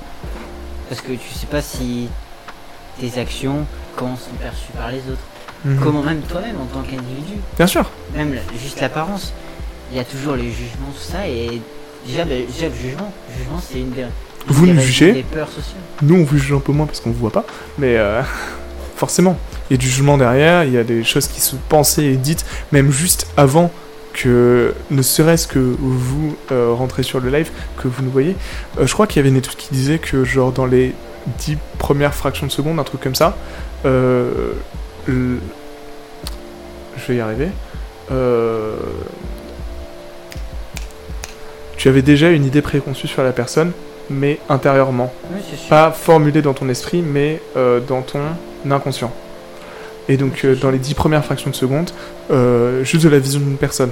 En voyant à peine, tu vois, genre des trucs du style, de, bah, tu vois, genre ses yeux et la forme de son visage, pam, t'avais déjà une idée préconçue Ouais. sur la couleur de sa peau, etc. etc. Ouais, Et donc, euh, des jugements qui arrivent, qui arrivent, qui arrivent, et qui, bah, dans certains cas, sont vrais justifiés, dans le sens où ça te permet d'éviter certains problèmes, je sais pas, moi, par exemple, de reconnaître un mec qui, bah, genre, n'a pas l'air bien, et donc, tu vois, genre, t'en éloigner pour éviter des soucis, c'est bien, pour éviter, tu vois, genre, les trucs.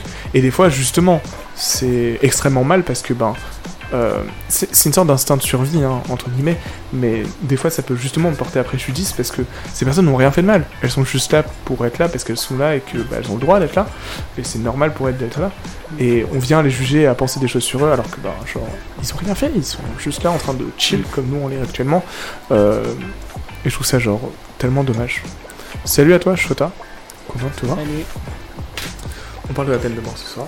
Oui, et euh, Oui, ce que je voulais dire, c'est que pour bien expliquer, en fait, abolir la peine de mort, c'est éviter cette, cette erreur de, fausse- de jugement que on fait euh, au quotidien, en fait, et euh, qui et que l'État, en fait, veut pas faire la même erreur, tu vois. Ils, Oui, veulent, ah non, ils veulent pas faire le même je jugement. pense que tout le monde est d'accord C'est juste pour ça qu'il y a...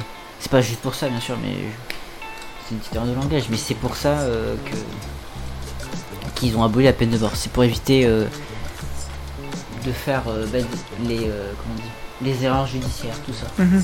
Et l'erreur judiciaire, c'est basé sur un mauvais jugement. Et, et, le, et le jugement, de toute façon, c'est fait partie des du, du quotidien social de, tout- de tous, sur tous les domaines.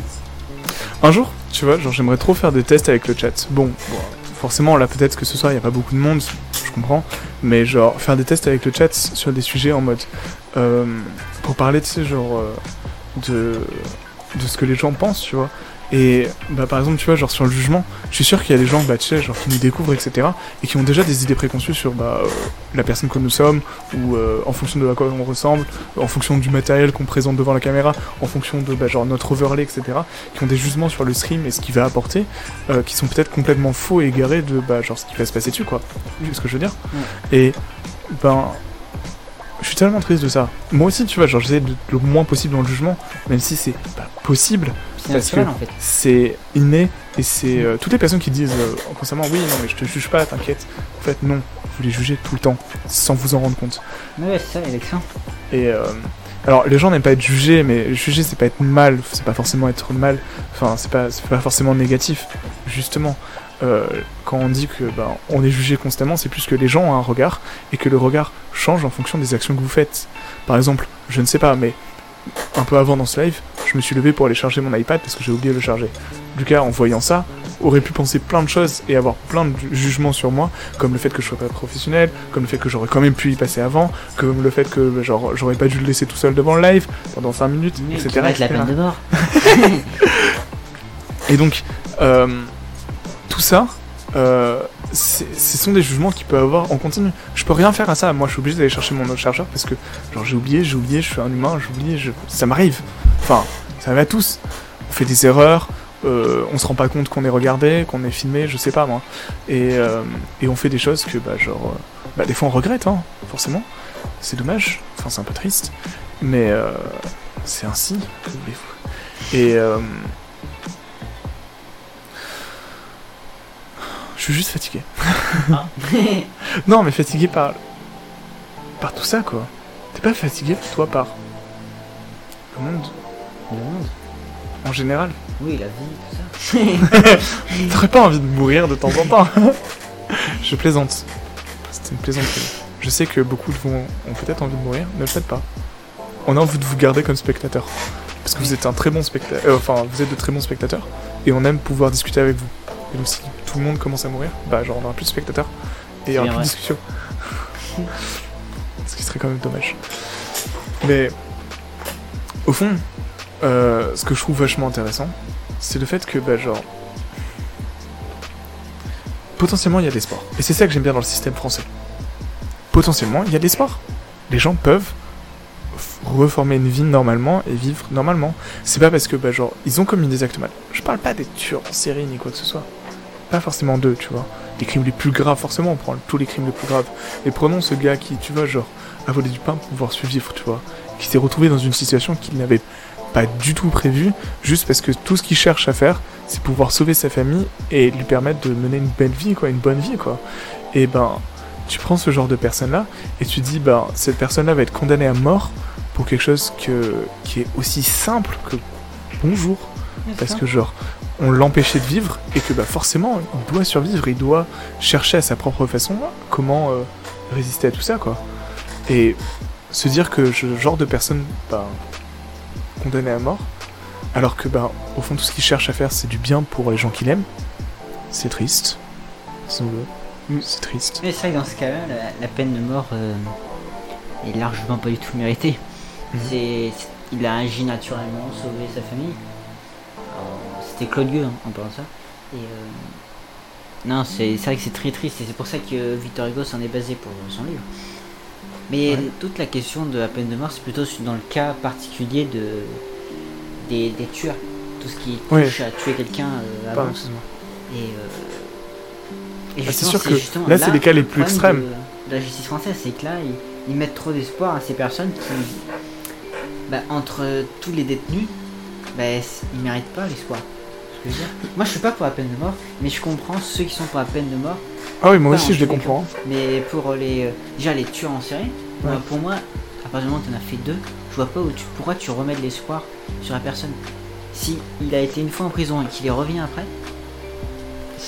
Ouais, non, mais je suis d'accord. Bon, après, tu sais, genre, quand quand il, revient, quand il fait deux fois en prison, bon, ça fait quand même 60 ans de prison, il a quand même passé une plus gro- bonne grosse partie de sa vie en prison.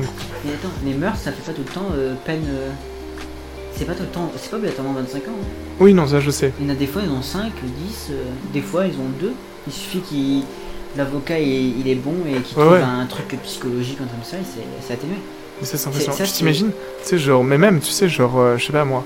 Euh, imaginons que tu vis un événement traumatique face à un, je dirais, tueur en série, enfin peu importe, euh, face à ce genre de truc un peu grave, quoi. Et genre, la personne qui t'a fait tout ça et qui t'a fait s'ouvrir, genre, 20 ans après, se retrouve en liberté et potentiellement, tu vois, genre, euh, derrière toi, en mode, euh, je sais pas, moi, t'avais 20 ans quand tu l'as fait, t'as 40 balais, tu te dis, putain, bah, genre, cette personne qui m'a fait du mal pendant des années, et c'est pas juste, genre, la personne qui t'a bali en mode, tu sais, genre, euh, qui t'a harcelé, etc. au collège. Non, c'est la personne qui a cherché à te tuer, qui a cherché, tu vois, genre, à te faire du mal, au point que t'aurais pu en perdre la vie, quoi, euh, se retrouve potentiellement en liberté et proche de toi, quoi. Je trouve ça dingue. Je trouve ça dingue. Voilà, et donc ça revient à ce que je disais. En France, quand tu te poses la question de la, de la peine de mort, c'est la, la première question, c'est en fait la justice française. Mhm. La, Ouais. la revoir. Je suis en train de penser à un Ce truc. que je pense, euh, je sais Ouais. plus c'est quel pays que j'avais vu, qu'en fait ils ont supprimé la peine de mort, mais en- ils l'ont remplacée par une autre peine, c'est le bannissement du pays. C'est ce que je veux dire? Ah, l'exilation Ouais, les, ouais, un exil, ouais. Ouais. Donc- Mais le truc que je me dis, c'est que ça pousse les gens à aller dans d'autres pays, tu vois. Ouais, mais toi, quand t'es, toi, t'es, je sais pas, t'es président de ton pays, tu vois ton pays d'abord, tu vois ce que je veux dire Ouais, Genre, ouais, c'est que t'as un mauvais président, c'est pas normal. Ce C'est un peu remettre le problème ailleurs, quoi. Non, parce qu'en fait, c'est plus ton problème, t'as résolu le problème pour toi. Non, et Oui, pour- mais c'est un peu comme, tu vois, genre, les, les, les- tu sais, genre, euh, le problème des euh, migrants. Bon, c'est un tout petit peu différent quand même. Non, mais ce que je veux dire par là, mais c'est exactement la même. Enfin, ce que tu parles là, c'est exactement le même principe. Ça veut dire, ce sont des pays qui sont décidés que pour régler le problème, ce qu'ils allaient faire, c'était genre les, les pousser à partir du pays et aller à autre part, quoi. Donc fermer les frontières. Les pays qui, c'est d'eux-mêmes. Comme en Afghanistan, il y en a qui ont commencé à émigrer en dehors du chemin par l'aéroport. Mais pourtant, les, les talibans, on dirait qu'ils restent. Des fois, c'est une, une volonté individuelle. Ouais. Même, le plus souvent, même. Ouais, ouais. Parce que le problème, c'est qu'un pays a besoin de sa population. Pour Non, non, c'est sûr. Et euh, donc c'est rare quand les populations euh, sont. Sinon, quand ils poussent des gens à partir, c'est qu'ils sont officiellement euh, contre euh, le gouvernement et qu'ils Ouais. sont un peu activistes. Enfin, en tout cas, Lucas, as-tu des choses à ajouter à ce sujet? On peut parler de tout. Non, mais après, enfin, par rapport à tes notes, on a parlé d'à peu près tout, non? Ouais, de mes notes, j'ai tout dit. Je crois que moi aussi. Euh, C'était une discussion vachement intéressante. On a abordé plein de sujets et j'étais vachement content de les aborder. Oui. Euh, et je trouve ça vachement intéressant de discuter avec vous parce que genre on a pu aborder plein de sujets qui étaient vachement cool. Et je suis content de tous les endroits où on a pu diverger et aller parce que franchement on a bien divergé. On a parlé Oui. de trucs vachement intéressants. grâce à vous. hein. Et je suis super content de la façon dont on a abordé les différents sujets. Si vous voulez participer et apporter votre avis, c'est votre moment. C'est le moment d'apporter ce que vous pensez de la peine de mort. Parce que c'est le moment où on vous écoute. Euh, Et je- surtout, euh, en toute liberté, il n'y a pas de. Ah oui, non, il n'y a pas de jugement. Si vous êtes pour, dites-le. Si vous êtes contre, dites-le. Enfin, on n'est pas là dans le jugement et dans la répression de ce que vous pouvez penser et, et, euh, de ce que vous pouvez vous, exprimer. Façon, justement. On choisit souvent des sujets où il n'y a pas de bonne réponse. Exactement. Mm. Enfin, la plupart du temps. Hong Kong. Je plaisante évidemment. Mais non, mais bien sûr, la plupart des sujets, on, on choisit pas ça pour vous piéger. Le but c'est pas de vous piéger, vous dire oh là là, euh, toi t'es contre. Euh, bah non, pas du tout. Euh, si justement vous êtes contre, nous ce qu'on vous dit c'est que on comprend totalement. Moi j'ai un avis qui, euh, pardon, si vous êtes pour, pardon, euh, on comprend totalement. Moi j'ai un avis qui est contre la peine de mort. J'ai deux, enfin Lucas, toi tu es Moi, je suis pour, pour, le- pour la France. ouais. pour la France Oui, dans certains cas, je vais dire. Oui, non, pour certains cas, ok. Mais en France, je serais politicien, je... en aucun cas, je leur moi, je serais plutôt, tu vois, genre, bah, contre pour toutes les raisons que j'ai pu aborder dans ce live, hein, parce que je trouve les, quand même les raisons assez, assez parlantes pour ce que je dis. Euh, enfin, Je trouve que c'est un truc super large. C'est un sujet tellement complexe. Et qui touche à la philosophie. Ouais, qui touche à la philo parce que, ben, qui a le droit de faire ça? Tu sais, genre, à qui tu peux demander de décider si la vie de cet homme est assez importante pour le laisser vivre ou pas par rapport au crime qu'il a commis? Parce que ça, on en a pas trop discuté en vrai. Qui décide? Parce que, bon, en France, il y a des jurés, il y a un jury, et donc il y a une procédure euh, judiciaire qui se met en place. Et c'est donc euh, le juge qui termine par la décision, si je dis pas de bêtises. Oui, après. euh, Avec le jury. Avec le jury. Oui, oui. Une délibération après. Délibération, évidemment. Aux États-Unis, c'est à peu près le même système, à peu près approximativement. Oui, sauf que en- il me semble qu'aux États-Unis, le jury a une grande part de la Oui. décision. Alors qu'en France, euh, le juge a une très grande part aussi. Non, en plus, même le jury, c'est plus un conseil. Ouais. Lui, ce qu'il dit, ouais, c'est plus comme s'il disait, moi, je, euh, je serais vous, je ferais ça. Mais Ouais. le, le juge, À la dernière si à côté, les avocats sont des bonnes, des bonnes raisons, il peut changer. Mhm. Et donc, euh, parce que, tu vois, genre, c'est quand même fou de se dire que, bah, pendant un instant, enfin, pendant un instant, que la vie d'un homme qui a commis des crimes, bon, évidemment, hein, il n'est pas blanc, enfin, la plupart du temps, s'il se retrouve là, c'est qu'il n'est pas innocent. La plupart du temps, évidemment, ce n'est pas tout le temps le cas. On en a déjà évoqué pendant ce podcast. Podcast, euh, enfin, cette émission. Euh, cet homme n'est pas forcément blanc quand il arrive ici, tu vois. Et c'est quand même la vie d'un homme qui est mis entre les mains d'un autre homme qui doit décider ou non si sa vie en vaut la peine. Ouais. Et je trouve ça quand même une décision super dure. Entre nous, hein. Enfin, ouais, ça. moi personnellement, j'aimerais pas avoir la vie de quelqu'un entre les mains, tu vois. Mm. Enfin, pour moi, la vie c'est tellement précieux, tu vois. Genre, je kiffe tellement tout ce que je peux faire en étant vivant. Je, suis content d'être en vie, tu vois. Euh, les émissions, les- tous les trucs que je peux créer, les, les dessins que je peux faire, euh, euh, tout ça, c'est tellement genre kiffant et genre appréciable que je suis content de pouvoir partager ça, quoi, et de pouvoir faire ce genre de truc. Et je suis content de pouvoir le partager avec des gens, quoi. Euh, Après, tu sais pas qu'est-ce que tu ferais si t'es pas bien. Même si tu sais pas ce que c'est la mort. non, bien sûr, évidemment. Mais qui peut envier quelque chose qu'il ne connaît pas ensuite Oui, je suis d'accord. C'est pour ça que tu as raison. Certains pensent savoir, on ne sait pas. hein. Euh, certains pensent savoir, mais personne ne sait. Et c'est impossible de savoir. Euh, à part peut-être deux personnes pour les chrétiens. Il y a d'autres gens qui ont ressuscité euh, dans les autres religions. Tu connais ou pas? Euh, Jésus. Ça, Je sais, Jésus et Lazare, parce que Lazare aussi était ressuscité. Mais je veux dire, le- les juifs sont aussi basés sur ça plus ou moins. Il y a Jésus aussi dans la religion musulmane. Ouais, mais moi, la question que je me posais, c'est plus en mode, euh, tu vois, genre, bon, je dirais pas une religion, mais tu vois, genre, t'as le phénix qui revient de la mort, enfin, à travers les cendres, etc., etc. Euh, t'as forcément d'autres religions qui parlent de ce genre de phénomène. Oui, dans la mythologie, dans les mythologies, tout ça. Ah ouais clair. Ah, avec sa lyre là. Apollon Tu sais, le gars qui va chercher sa femme ah, En oui. descendant et qui remonte, sauf qu'il se retourne trop tôt. Oui, mais. Oui, oui, euh, c'est. Bah oui, ce gars. Ouais, Oedipe. Non, Oedipe, c'est pas ça. Non, c'est pas Oedipe. Si. Là, tout de suite, je pourrais pas te dire. Non, c'est Orphée. Orphée, mais Ouais, oui, le mythe d'Orphée. Oui, c'est Orphée et. euh, Évidemment. Oui, mais en fait, c'est un peu différent parce que dans la mythologie grecque, euh, l'enfer, l'enfer, c'est un lieu matériel. Oui. Qui existerait. Ouais, c'est vrai. Alors que dans les autres religions, ce n'est ce n'est pas. À peu près. Euh, les chrétiens, c'est un peu. euh, Oui, c'est pas un lieu matériel. Ouais, c'est ça. Ouais. C'est vrai que c'est très particulier. même selon les périodes, c'est même pas dans un endroit parce que euh, au début de la- du Moyen-Âge, c'était le sous-sol, le sous-sol c'était l'enfer. Ouais. Et là où c'était immatériel et c'était, j'ai envie de dire, le monde des âmes, Mhm. c'était le paradis. Mais l'enfer, c'était justement, tu, punis, tu punissais les, euh, Les humains, les humains, euh, les mauvais humains. ouais, les mauvais humains en, en continuant à vivre mais dans la douleur, tout ça, et sous le sol. Et c'est ça que tu vois, genre, je me dis, en vrai, est-ce que ça serait, philosophiquement parlant, entre guillemets, est-ce que ça serait pas prendre la place de Dieu, de décider de la vie ou de la mort de quelqu'un, euh, en décidant s'il doit vivre ou non, quoi Parce que quand tu y penses, enfin, il y a que, entre guillemets, Dieu dans la, métho- dans la religion chrétienne, enfin Dieu, c'est pas vraiment Dieu, mais tu vois ce que je veux dire, qui décide si tu vas au paradis ou aux enfers, qui juge, qui juge euh, ce que toi, enfin si tu as été bon ou mauvais, tu vois ce que je veux dire Et donc, comment est-ce qu'un humain pourrait avoir le même jugement sur un homme en sachant s'il est bon ou mauvais et s'il mérite de vivre ou pas, tu vois ce que je veux dire? Oui, mais je pense que la question se pose aussi un peu avec Dieu, si je peux me permettre. Pers- personne. c'est personne et tout le monde à la fois. Enfin, c'est quand même représenté comme quelqu'un qui sait tout. Dans, dans l'absolu, c'est quand même quelqu'un qui sait tout, qui a un savoir, qui a, qui a créé. Oui, mais moi j'aime pas parler de tout ça parce que euh, voilà. D'une, moi je comprends pas du tout.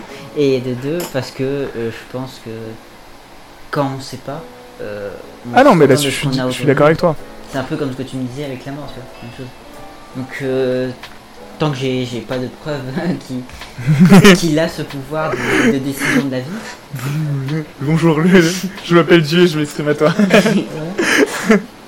sinon, euh, pense qu'il faut pas se concentrer sur ça. Et pour cette question, je pense que quand tu choisis de retirer, de d'ôter la vie à quelqu'un, c'est que tu, tu fais appel à des valeurs à côté. Ouais, ouais, non, je Et, justement, pour moi, le vrai meurtre, c'est quand t'as t'as une, une fausse valeur, tu vois.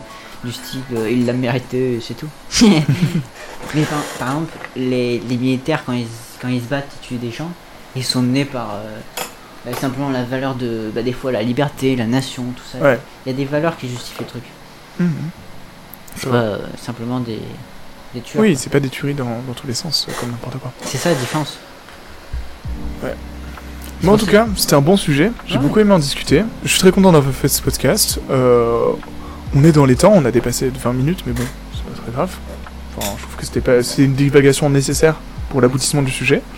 Euh, on a beaucoup discuté. Je suis content de la présence de tous les viewers qui étaient là, notamment euh, Yetos et Rouchou qui ont fait un travail de dingue dans, Ouais. dans le chat. Euh, merci à vous, merci Ouais. beaucoup d'avoir participé. vraiment sympa. Je suis très content de vous avoir vu ce soir. On a passé un super live. Bah ouais. J'ai très hâte que l'épisode sorte sur Spotify. Demain, 21h, l'épisode sort sur Spotify, l'épisode de la semaine dernière sur le 11 septembre. Ouais, c'est. Et la semaine prochaine, donc vendredi, à 21h, sortira cet épisode sur Mm. euh, la peine de mort. Et nous, on se retrouvera euh, sur Twitch euh, pour un nouveau sujet. Vendredi On sait prochain. pas ce que c'est encore. On ne sait toujours pas ce que c'est, mais on trouvera assez vite surprise. et euh, on préparera le sujet de, de façon à vous préparer un podcast agréable et toujours aussi qualitatif comme on essaye de le faire. Mm. Euh, J'espère que vous appréciez la qualité. Euh, je tiens à remar- faire remarquer que les lumières sont beaucoup mieux maintenant, que euh, tout est ajusté et passe euh, de façon simultanée d'un moment à un autre, et je suis trop content de ça. C'est vrai que la, lumino- la luminosité est parfaite. Euh, non mais franchement je suis content dans le sens où ça sort bien, on nous voit bien, on est clair et puis tu vois genre euh, je dirais pas qu'on ressort de l'image forcément mais au moins tu vois genre euh, c'est assez clair de qui Ouais, ouais. qu'on met en valeur quoi. Et là-dessus je suis assez content. En tout cas c'était un sujet vachement intéressant. Euh, salut Anissa, t'arrives vraiment vers la fin là. T'arrives vers la fin, c'est incroyable. Mais on est content de te voir. Content de, que tu sois là. Le live fonctionne pour une fois, donc là-dessus je suis content. Euh, je suis trop content d'avoir pu parler de ce sujet avec vous et euh, a aussi Maruni. Euh, salut, je suis content de vous voir. non mais je suis désolé, je suis désolé. Bah, il sera disponible en rediffusion si vous voulez, mais sinon il sera sur Spotify. Et, euh, et le prochain épisode n'est pas avant genre euh, vendredi prochain, une semaine, une semaine et un jour à attendre. Ah là là là là là là. Ah. Oh non, je suis désolé. Bah, euh, prochaine fois. ouais. On va pas refaire le podcast là Mais il est là 23h. demain. Il est là demain. Ouais, mais non, moi je suis là demain par contre. Demain je suis là en live. On va faire du dessin, beaucoup de dessin. Euh, ne mourrez pas s'il vous plaît. On a besoin de, on a besoin de vous. on a besoin de vous parce que genre c'est important que vous soyez là. Mais euh, demain euh, on sera là. Enfin moi demain je serai là. Et demain je fais un live et je le commence tôt et je finis super tard. Ça va être fun. Et nous on se revoit vendredi prochain pour le prochain. Eh oui. Mais euh... non, mais allez pas pleurer. Euh, je sais que c'est un peu triste la fin des lives, c'est toujours un peu comme ça. Bon, je suis sûr que vous surmonterez le problème parce que euh, on sait avec Lucas que nos viewers sont des gens forts. Chill, mais forts. Oui. En fait, on est des gens chill qui n'utilisent pas leur puissance. C'est ça. C'est exactement ça. Euh, et donc, euh, je sais que vous saurez surmonter ça. Et de toute façon, on se retrouve demain. Euh, je pense être en live à partir de 4 heures, je pense. 4 heures, je serai en live. Et je serai en live jusqu'à minuit, 1 heure du matin. Je ne sais que, Plus je ne sais combien de temps. Plus l'infini. Plus l'infini. Je serai tout le temps en live à partir de ce moment-là. Donc, euh, vous aurez l'occasion de me voir si vous voulez me voir. Et euh, je serai content de vous accueillir sur le live. Je sais pas trop encore ce que je vais faire demain. J'ai 2-3 petits plans assez cool prévus. Mais on verra ça tranquillement. Sur ce, je vais pas vous retenir plus longtemps parce que bah ça servirait pas à grand chose de retenir, surtout que moi demain je me lève à 4h du mat, hein, on va le rappeler, 4h du mat, je répète, 4h du mat. Euh, je le répète beaucoup parce que genre ça me, fait- ça, ça me rend un peu triste. Il est très triste. Euh, très triste de me dire que 4h du mat je vais t'aider demain. Euh, parce que là, je vais pas me lever tout de suite. Mais c'est quoi tout ça Salut, miaou. Euh... Ça se lit comment Icpolar. Euh... c'est ça, Icola, hein C'est pas un L? Tu penses que c'est un L ou un I? Gros débat. Allez, c'est parti. Non, Je non. dirais un L. Moi, je- dirais un I. Euh, mais euh, si tu souhaites t'identifier avec Polar, on serait très content de savoir. En tout cas, ouais, demain je me lève à 4h pour aller travailler. Ouais, non, mais je dois aller travailler, c'est pour ça. C'est dans mes derniers jours de travail. Donc, ouais, forcément, bah, on va se lever tôt. Euh, et puis on va aller taffer. Et puis après, je reviendrai pour être en live toute l'après-midi, enfin quasiment toute l'après-midi. Et euh, log Polar. Oh, je suis désolé. Ah, j'avais raison. T'avais raison. Je suis désolé. Je suis désolé. Ah, je me sens trop mal. Lucas, je te laisse terminer. Je disparais dans le coin de mon écran. Je peux pas reculer plus, mais euh, vous savez que je suis. Il est en train de te casser. y a Ah. pas de souci, y a pas de souci. Je suis sûr qu'il va m'en vouloir après, il va me détester. Ah, y a pas de soucis, ça va, ça va. Tout va bien. Il m'en veut pas trop, je crois. Euh, bah, je suis désolé. Et puis, euh... vrai, je me sens mal quand même. ça change rien, tes excuses, elles servent à rien. hein. Je suis un peu dans l'abus. Non, mais je suis fatigué, comprenez-moi. Genre, là, j'essaie d'assimiler le fait que genre, je vais me lever tôt et que je vais décéder demain. Euh... Je viens de déchirer mon short. Ouais, non, mais. Il y a plus rien qui va. Il pète Euh. tout. Live, il pète tout. Tout va bien, tout va bien. On respire. Exercice de relaxation. Euh... Ouais. non mais je sais, je vais dormir là. En fait, euh, j'ai raccompagné Lucas chez lui. Et puis euh, après, je vais me coucher. Et puis après, euh... et puis après, je vais me lever. Et puis après, je vais me vous retrouver en live. De toute façon, vous verrez ma tête. Si j'ai des grosses grosses cernes et que je suis mort en live, bah, ça voudra dire que je me suis levé pas très bien et que j'aurais pas été très bien. Oh, T'as vu, on est 5 personnes. C'est fou, tout le monde vient à la fin, Lucas. C'est incroyable. Euh, par contre, promesse que je vous fais, le prochain live qu'on fera avec Lucas pourra durer plus longtemps. Là, si je force Ouais. un peu l'arrêt de tout ça, c'est parce que bah, je sais que je vais me lever demain trop tôt, donc euh, je suis un peu dégoûté de voir tout ce monde arriver à la fin. Mais c'est pas grave, hein, euh, je suis content que vous soyez là, euh, découvrez la chaîne et tout. euh, vous avez euh, quelques minutes pour vous abonner et nous retrouver la prochaine fois, donc euh, si vous le faites, c'est l'occasion de le faire maintenant. Euh, si vous voulez partager vos messages, c'est maintenant. Euh, si vous voulez exprimer votre, votre opinion là-dessus, c'est maintenant. Je vous laisse quoi Allez, Deux minutes. 20 secondes. non, 20 secondes, on n'a plus le temps, là, c'est la fin, vous comprenez pas. Euh, c'est la fin de l'émission, euh, vous avez 20 secondes pour vous exprimer. Si vous, dans les 20 secondes qui suivent, vous ne vous êtes pas exprimé, votre, exp- votre opinion passera à la trappe. Euh... Yes Ça, ce sont des gens que j'aime bien. Si vous êtes là demain, la enfin, si vous êtes là la prochaine fois, là, je suis content. Prochaine fois, vendredi, euh, je vais vous repasser le jingle. En fait, je pense qu'il faudrait qu'on passe le jingle au début et à la fin. Parce que en vrai, le jingle, il y a plein d'informations. Et je trouve que ça serait intéressant. Et vous verrez, les jingles sont qualitatifs de ouf. On te fera de gros bisous demain. Merci beaucoup. Euh, je suis des bisous dans le cou. Euh, Merci. Il est gêné maintenant. Bah, merci beaucoup si vous êtes là. Je serais trop content de vous voir et je serais trop content de vous accueillir pour euh, du fun, du fun et de la discussion. Hein. Mhm. Chill discussion. Euh, Aujourd'hui, on a eu plein de gens qui sont passés. J'étais trop content. Ouais, Euh, plein de gens qui genre euh, ont participé de ouf et genre ça change. Et c'est comme ça que je vois discussion. Oui, c'est exactement ça. J'ai mal à la main. non, en vrai, j'ai mal à la main. Tu t'as fait comme un gros malade aussi. Oui, mais j'étais content. C'est l'excitation. Ok, hein, il se passe des trucs de fou sur notre, sur notre live. Ouais. Bon, je pense qu'il est temps de vous dire bonne nuit et au revoir. Euh, j'étais content de vous voir, j'étais content de passer ce moment avec vous, et puis euh, bonne nuit à tous, bonne nuit à vous. Faites de beaux rêves. Euh, Bonne nuit. à vendredi prochain. à vendredi Et à prochain. demain pour ceux qui veulent le voir. Voilà, et à demain pour ceux qui veulent me voir.